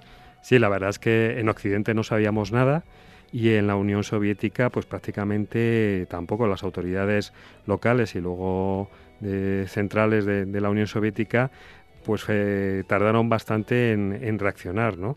Y realmente la situación era de catástrofe medioambiental, pero a una escala que, realmente el, mundo no ha conocido hasta ese momento. ¿Hasta dónde llegaron las partículas radioactivas? Pues eh, precisamente los primeros, en Occidente conocemos eh, que ha, existido, se ha producido un accidente nuclear en la Unión Soviética porque empiezan a llegar partículas radiactivas sobre todo a los países del norte de Europa, ¿no? Y es cuando entonces se da la, voz de alarma y las autoridades eh, soviéticas que en aquel entonces pues están, es Gorbachev, el, el premier soviético, está con la perestroika y la y la Grasnot es cuando se empiezan a filtrar ciertas informaciones y al final Gorbachev en declaraciones públicas tiene que admitir el accidente, incluso pedir ayuda a Occidente para controlar la, situación. Pero realmente no, es que la población de Pripyat prácticamente no sabía lo que había ocurrido. Veían llamas en, por donde estaba la, la, central esa fatídica noche del 26 de abril, pero nadie les explicó lo que había pasado en la, en la central. Es más, incluso las autoridades eh, por las calles pidieron a la población que durante esas, eh, esas 36 horas continuara con su vida normal. o sea, la población, pues los niños siguieron yendo al colegio, eh, la gente a sus trabajos, el transporte público siguió funcionando, exponiéndose a la reactividad y a las partículas nocivas que había en, Yo creo que lo más terrible y lo más alarmante no debió ser, yo era muy pequeño, como digo, pero escuchar a Gorbachev, estamos en plena Guerra Fría ya justo al final, tres años después iba a caer el muro de Berlín, pero que la Unión Soviética pidiese ayuda a Occidente, ahí la gente tendría que decir, está pasando algo muy gordo, ¿no? Claro, claro, es que fue un auténtico shock. Lo que tú decías, la Unión Soviética era hermética, prácticamente no se sabía nada de lo que ocurría en, en el interior de ese inmenso país. Ellos se creían muy grandes, indestructibles, y bueno, estaban diciendo de, alguna forma que, eran destructibles. Claro, es que eh, escuchamos los testimonios de, de, los testigos que, que, bueno, pues vivieron aquella catástrofe en primera persona y ellos también estaban bajo estado de shock, no, no se lo creían, ellos eh, consideraban que era impensable que, que aquellas centrales nucleares, la central nuclear de Chernóbil, que las autoridades soviéticas la habían vendido como el mayor logro de la tecnología soviética de la época, pues pudieron sufrir un accidente y encima un accidente de estas consecuencias tan, tan espantosas, ¿no? entonces quizás todo el mundo estuvo bajo, bajo estado de shock y en Occidente, desde luego, eh, provocó un auténtico impacto. Lo que pasa es que luego, con el paso de, las horas, esa primera impresión que causó en, eh, tanto en la población en general como en las autoridades políticas de, la época, las autoridades occidentales, eh, pues bueno, se, se, transformó en una crítica hacia las autoridades soviéticas, primero por no informar al resto del mundo de lo que había sucedido y en segundo, pues lo que tú decías, estamos en plena Guerra Fría y había que criticar al otro bando, ¿no? decir, había que decir, pues bueno, esto fue por culpa de, del sistema soviético, el sistema soviético ha conducido a esta situación y demás, ¿no? Y en España, eh, ¿cómo cayó esta noticia? ¿De qué forma eh, se informaba? Porque bueno, llevamos ya unos cuantos años dentro de la, democracia. Eh, ¿qué, ocurrió? Hay que tener en cuenta que prácticamente un mes antes había sido el referéndum de, de la OTAN, ¿no? Y bueno, los que habían hecho campaña por el por el no siempre habían hablado sobre, sobre el tema del riesgo de las armas nucleares. Eh, dieron la razón, ¿no? Entonces, claro, eh, de pronto se produce esta, esta catástrofe nuclear y lo que tú dices, eh, dio razón a, a, los que postulaban por, por la eliminación de las armas nucleares y de las centrales nucleares de, de, la época, ¿no? El, nuclear no gracias, ese ese eslogan que aparecía, pues lo cito en el artículo, en las pegatinas, en camisetas, pues se hizo mucho más popular y el accidente desde luego dio, dio pie a que a que los críticos con la energía nuclear y las armas nucleares pues tuvieran un argumento en su favor. ¿no? Eh, el gobierno de Felipe González, que era el gobierno que, de la época en España, pues intentó contemporizar un poco para que bueno pues eh, el problema no fuera más allá de un simple problema de carácter internacional. ¿no? Hay que decir también que España tuvo la suerte, salvo algunas zonas del levante español y, del País Vasco, del norte, que se vieron afectadas por eh, partículas reactivas, pero desde luego no en el nivel que al resto de, Europa. España tuvo la suerte de, librarse en gran medida de, esa contaminación. Lo que pasa es que, por ejemplo, en las Islas Baleares se tomaron medidas extremas, ¿no? Sí, eh, también lo cito en el artículo que se prohibió la, caza, la captura, la comercialización y el consumo de tordos, estos eh, pajarillos, ¿no? Porque eh, en su emigración venían del norte de Europa y al llegar a las Islas Baleares pues podían portar partículas radiactivas, ¿no? Entonces se llegó incluso a prohibir el, el consumo de, los mismos. Se, tomaron algunas eh, medidas eh, de protección, pero, pero desde luego no llegaron al nivel que llegaron, por ejemplo, en los países eh, cercanos al Báltico del norte de Europa.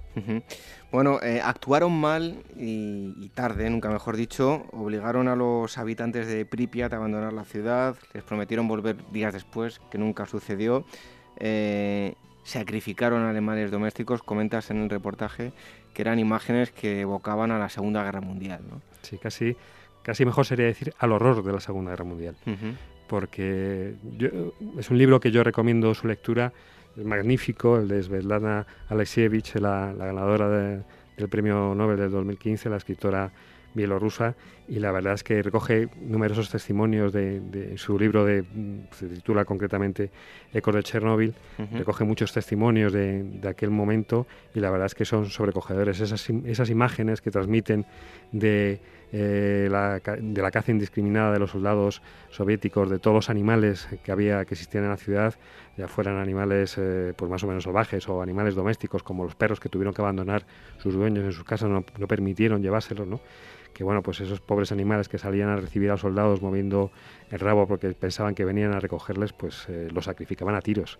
Hay realmente imágenes, eh, quizás esas de las menos menos brutales, ¿no? Pero hay otras realmente que son sobrecogedoras. Bueno, eh, a día de hoy, desde aquí lo vemos pues muy lejos. Yo, como decía, tengo un vago recuerdo de cuando sucedió, era un, era un crío, pero la realidad es que muchas personas en la actualidad viven con altas dosis de, radiación y toman alimentos contaminados. ¿no? Sí, sí, es que aunque exista una zona de exclusión de 30 kilómetros alrededor de la, central en la que no se puede vivir, existe gente que todavía vive allí, eh, gente que, en su momento no, quiso abandonar porque era muy mayor o porque no tenía dónde ir, no quiso irse de, ese lugar o incluso luego regresó, eh, vulnerando la prohibición y se estableció allí y viven allí. Pero es que lo más sorprendente, quizás es una historia también bastante conmovedora, es que hay gente de rusos de la antigua Unión, de, otras, que vivían en otras eh, repúblicas de la antigua Unión Soviética, que con eh, la caída de, del imperio soviético pues eh, se independizaron, mm, fueron países independientes, pues les expulsaron, como rusos les expulsaron de, de esos nuevos países. ¿no? Y entonces el único sitio donde realmente han encontrado refugio es la zona de exclusión de, de Chernóbil. Y viven allí. Y viven allí y hay que tener en cuenta que allí no existen tiendas, no, no, no hay comercio, entonces la única forma de sobrevivir pues es cultivando la tierra y criando sus propios animales. ¿no? Lo que pasa es que, bueno, son, son tierras que están altamente contaminadas, son, el agua está muy contaminada y los animales, pues bueno, pero sobreviven, sobreviven. A pesar de, la, de, los efectos secundarios y de la radiactividad, pues hay gente que todavía sobrevive. Es más, hay incluso bandas de, de forajidos que llaman eh, las autoridades de, de, esa zona que, se dedican todavía a saquear y a, incluso a asaltar las, las viviendas de, estas personas que viven en, en, el área de exclusión. Bueno, hay gente que tuvo que, bueno, prácticamente todos tuvieron que abandonar, dejar allí todos sus bienes y eh, hablo desde el, desde el desconocimiento, ¿no? Me imagino que eh, ha pasado el tiempo, la tecnología que hay ahora no era la que había antes, incluso, bueno, pues algunos eh, lazos familiares, gente que estaban unidos por amistad, mm, eso le rompió en dos, claro. Sí, sí, es que destrozó miles, yo creo que incluso se podría hablar de millones de, vidas, de, de, ucranianos, de bielorrusos, de, rusos. Yo hace unos días eh, incluso hablaba con, una persona de, origen rumano cercana a la frontera de, Bielorrusia y me habla de que, de que los casos de, cáncer, de tiroides y demás y de malformaciones en fetos han aumentado. Pero lo, con respecto a lo que decías del tema de, las vidas personales de tantísimas personas, hay que, hay que tener en cuenta que hay que imaginarse, por ejemplo, vivir en, en una ciudad de 70.000, 80.000 habitantes aquí en España y que de pronto en el plazo de 36 horas digan hay, hay que evacuarla y no te puedes llevar nada, porque no les dejaron llevarse nada, simplemente pues eh, bolsas de aseo y la ropa que llevaban puesta. Tuvieron que abandonarlo absolutamente todo. No, hay, una cosa curiosa y es que eh, creo que fue en, en, Europa, ¿no? Las pastillas de yoduro potásico se agotaron. Se agotaron. Es que se supone que previenen el... el... ¿Realmente eso hacía algo? Pues eh, los estudios científicos dicen que sí, pero cuando las eh, dosis de radiación son, son tan altas, la verdad es que prácticamente no, no hay nada que, que pueda, que pueda contener eh, o que pueda evitar los efectos de esa, de esa radiación. ¿no? Pero sí, realmente en muchos países, en los países del norte de Europa, se, se agotaron, se agotaron las farmacias. Bueno, y lo, lo, que a mí me sorprende, ¿no? mientras tanto la naturaleza, la flora y, y, la fauna se sigue abriendo paso, parece increíble cómo la propia naturaleza pues está haciendo frente a la propia radiación. Yo he visto fotografías de la zona de la central y sigue creciendo la, vegetación. Em, aunque se trató de una catástrofe, desde luego hoy en día sí que debemos verlo como un auténtico laboratorio para, de alguna forma, estudiar los efectos que con el paso de los años pues, ha habido en el, tanto en la población humana como en animales y plantas. Sí, la verdad es que sí, es más, se realizan estudios, universidades europeas y norteamericanas realizan estudios en, en la zona cada cierto tiempo, ¿no? Para ver realmente qué efectos, eh, eh, qué consecuencias ha tenido el, el, accidente, pues como tú decías, en la fauna y en la, en la flora de, la región. Sorprendentemente, lo que comentábamos antes, también hay gente que vive allí y parece que no tiene y se alimenta de, alimentos que cultivan en, en, la zona y parece que no tienen, no presentan efectos eh, de la radiación. En cambio, pues los medidores en cuanto entran en la zona de exclusión se disparan. ¿no? Quizás quizás a lo mejor en las próximas, como yo también comento y cito en el, en el artículo, quizás a lo mejor hay que esperar unas generaciones, varias generaciones, para ver realmente cuáles son los efectos finales del accidente de, de Chernóbil. Pues han cumplido 30 años de la catástrofe de Chernóbil. Si quieren ampliar eh, esta información lo van a encontrar en, la revista Historia de Iberia Vieja. El autor es José Luis Hernández Garbi, que ha estado hoy con, nosotros. Y bueno, te esperamos pronto aquí para seguir hablando de más temas. Muchísimas gracias. Un fuerte abrazo. Nosotros le dejamos nada con unos segundos de esta música que tiene mucho que ver con Chernobyl de Pink Floyd.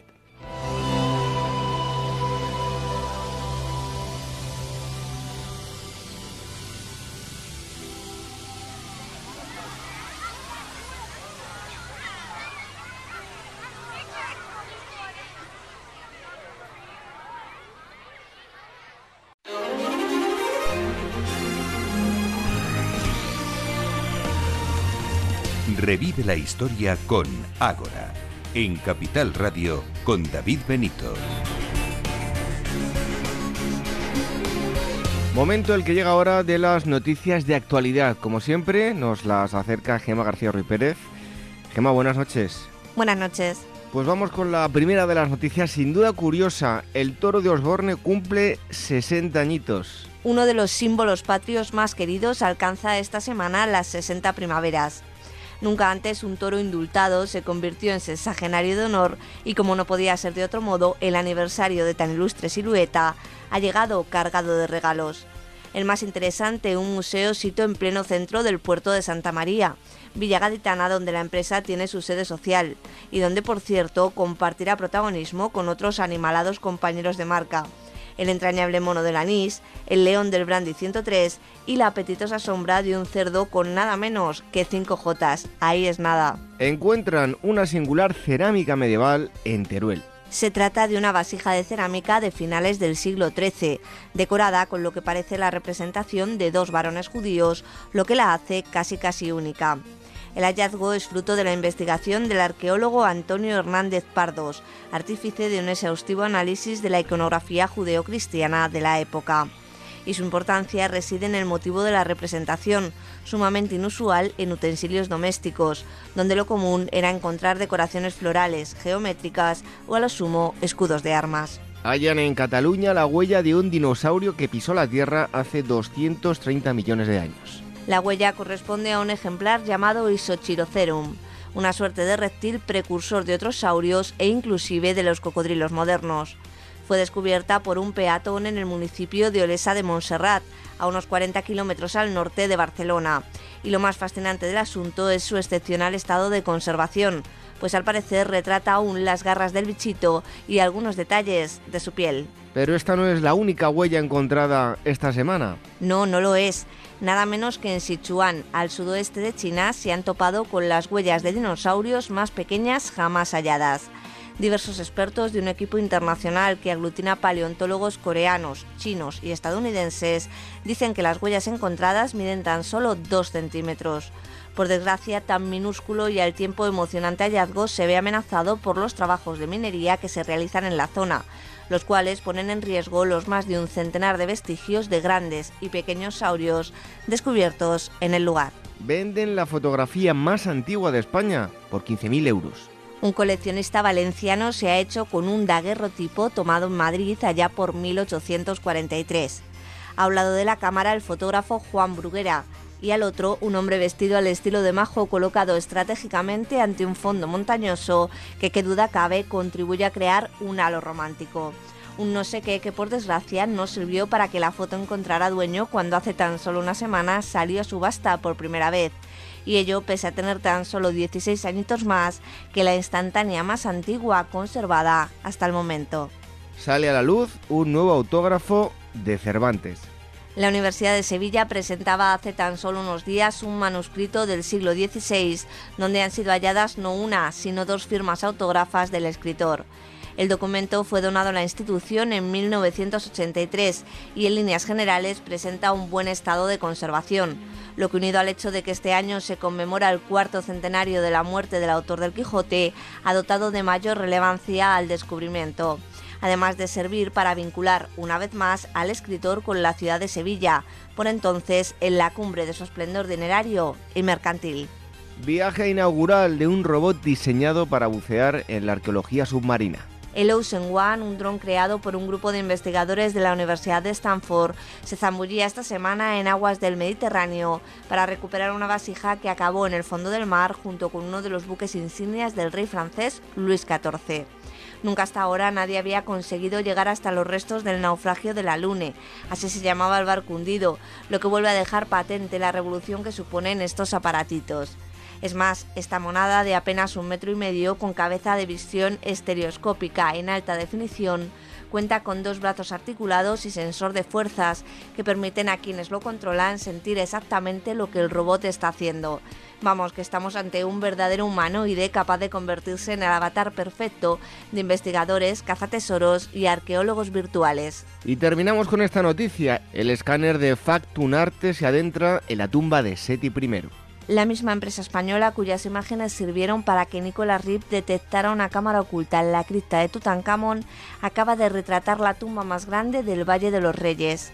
Ahora está por ver qué secretos nos deparan las imágenes obtenidas en el interior del lugar de descanso del segundo faraón de la dinastía 19, cuyo pasadizo subterráneo ya trajo de cabeza a los arqueólogos durante años. Eso sí, tengamos o no nuevas noticias, lo que sí parece seguro es que tras el trabajo de Factunar se realice una réplica de esta tumba de más de 3.000 años de antigüedad, que para evitar su deterioro permanece hoy oculta a los ojos del gran público. Fiel a su cita, Gema García Ruiz Pérez nos acerca las noticias de actualidad. Muchas gracias, Gema. Buenas noches. Buenas noches. Hasta la próxima semana. Ya está aquí Irene Aguilar. En un momento, las efemérides.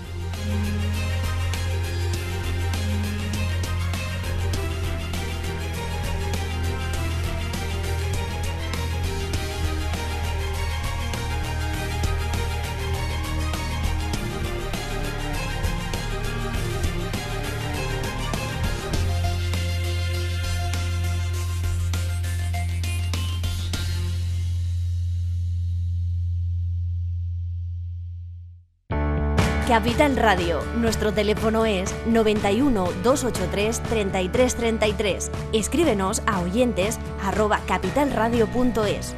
Y ya sabes, llámanos al 91 283 3333. Capital Radio, nos gusta escucharte.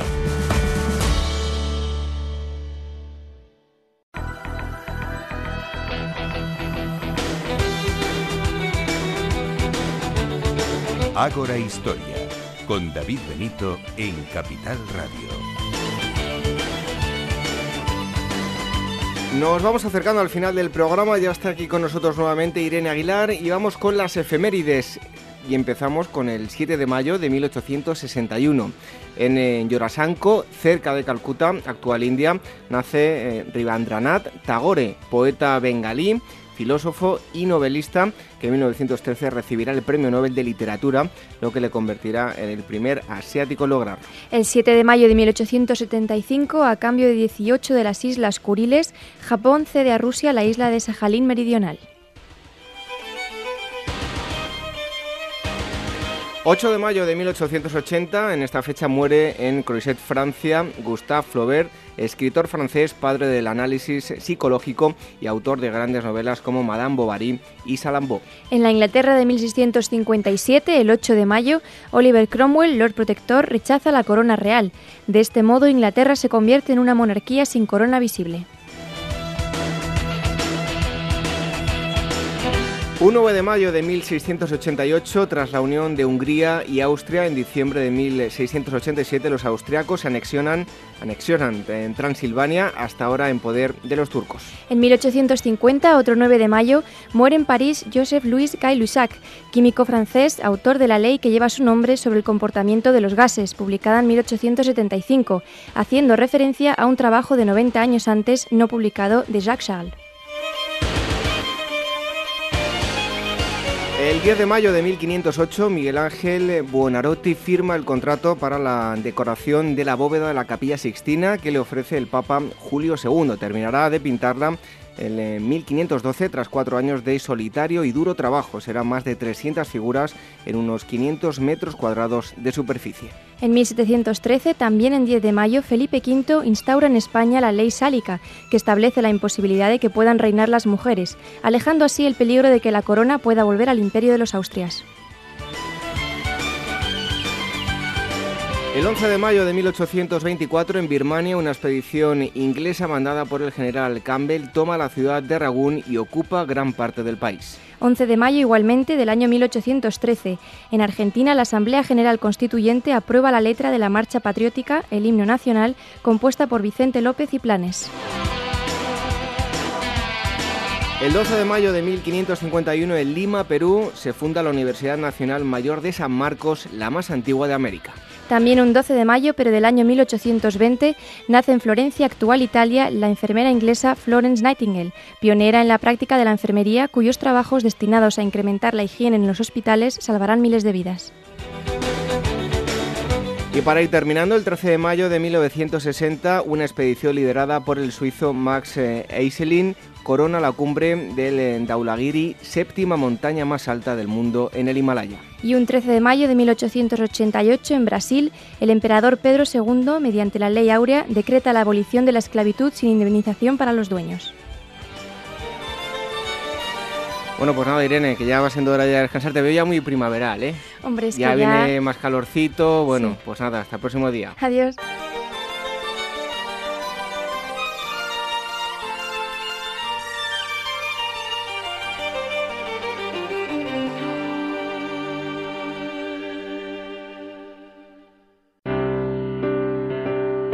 ¿Qué es ser genuino? Ser natural, independiente, como Draghi. Believe me, it will be enough. Ser sólido, riguroso, como Janet Yellen. But at this point it's difficult to discern exactly how much. Estar siempre en tu sitio. Ser líder, ser referencia. Nos coloca en mejor posición. Capital Radio es la única radio donde puedes escuchar en directo a Draghi, a Yellen o a Linde. Una radio sin fronteras. Capital Radio la genuina radio económica.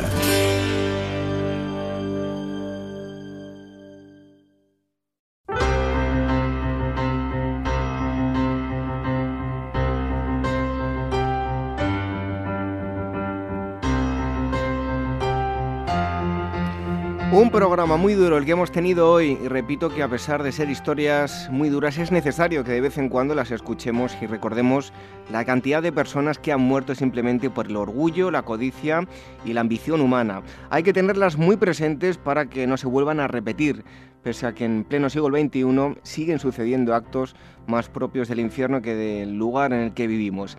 En primer lugar, Carlos Canales y Miguel del Rey nos han hablado de los otros campos de concentración. Además de los dirigidos por los alemanes nazis, ha habido otros muchos en otros continentes igual de crueles. Mario Escobar nos ha traído la figura de una mujer que, aunque vivió algo espantoso, se trata de una historia esperanzadora, una historia cargada de humanidad. Y Álvaro Arbina nos ha dado todos los detalles de este lugar espantoso en la geografía española. Hoy es un parque natural, pero años atrás fue una prisión terrible de soldados franceses. Allí vivieron momentos que si decimos que están marcados por el horror nos quedamos cortos. Traspasaron los límites establecidos. Y por último, junto con el escritor José Luis eh, Hernández Garbi, hemos recordado el terrible suceso que tanto mal dejó en Pripyat y sus alrededores, el accidente de Chernóbil. Repito que aunque nos cueste escuchar este tipo de historias, debemos tenerlas muy presentes, no se pueden volver a repetir.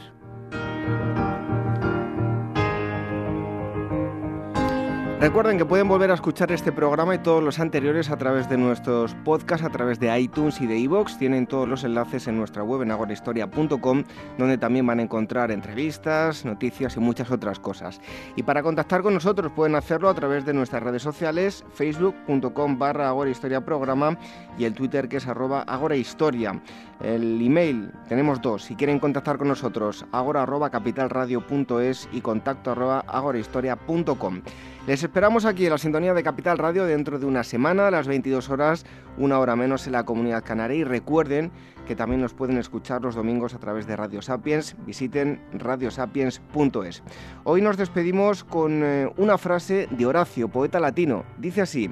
Mezcla a tu prudencia un grano de locura. Buenas noches, hasta el próximo sábado. Sean felices.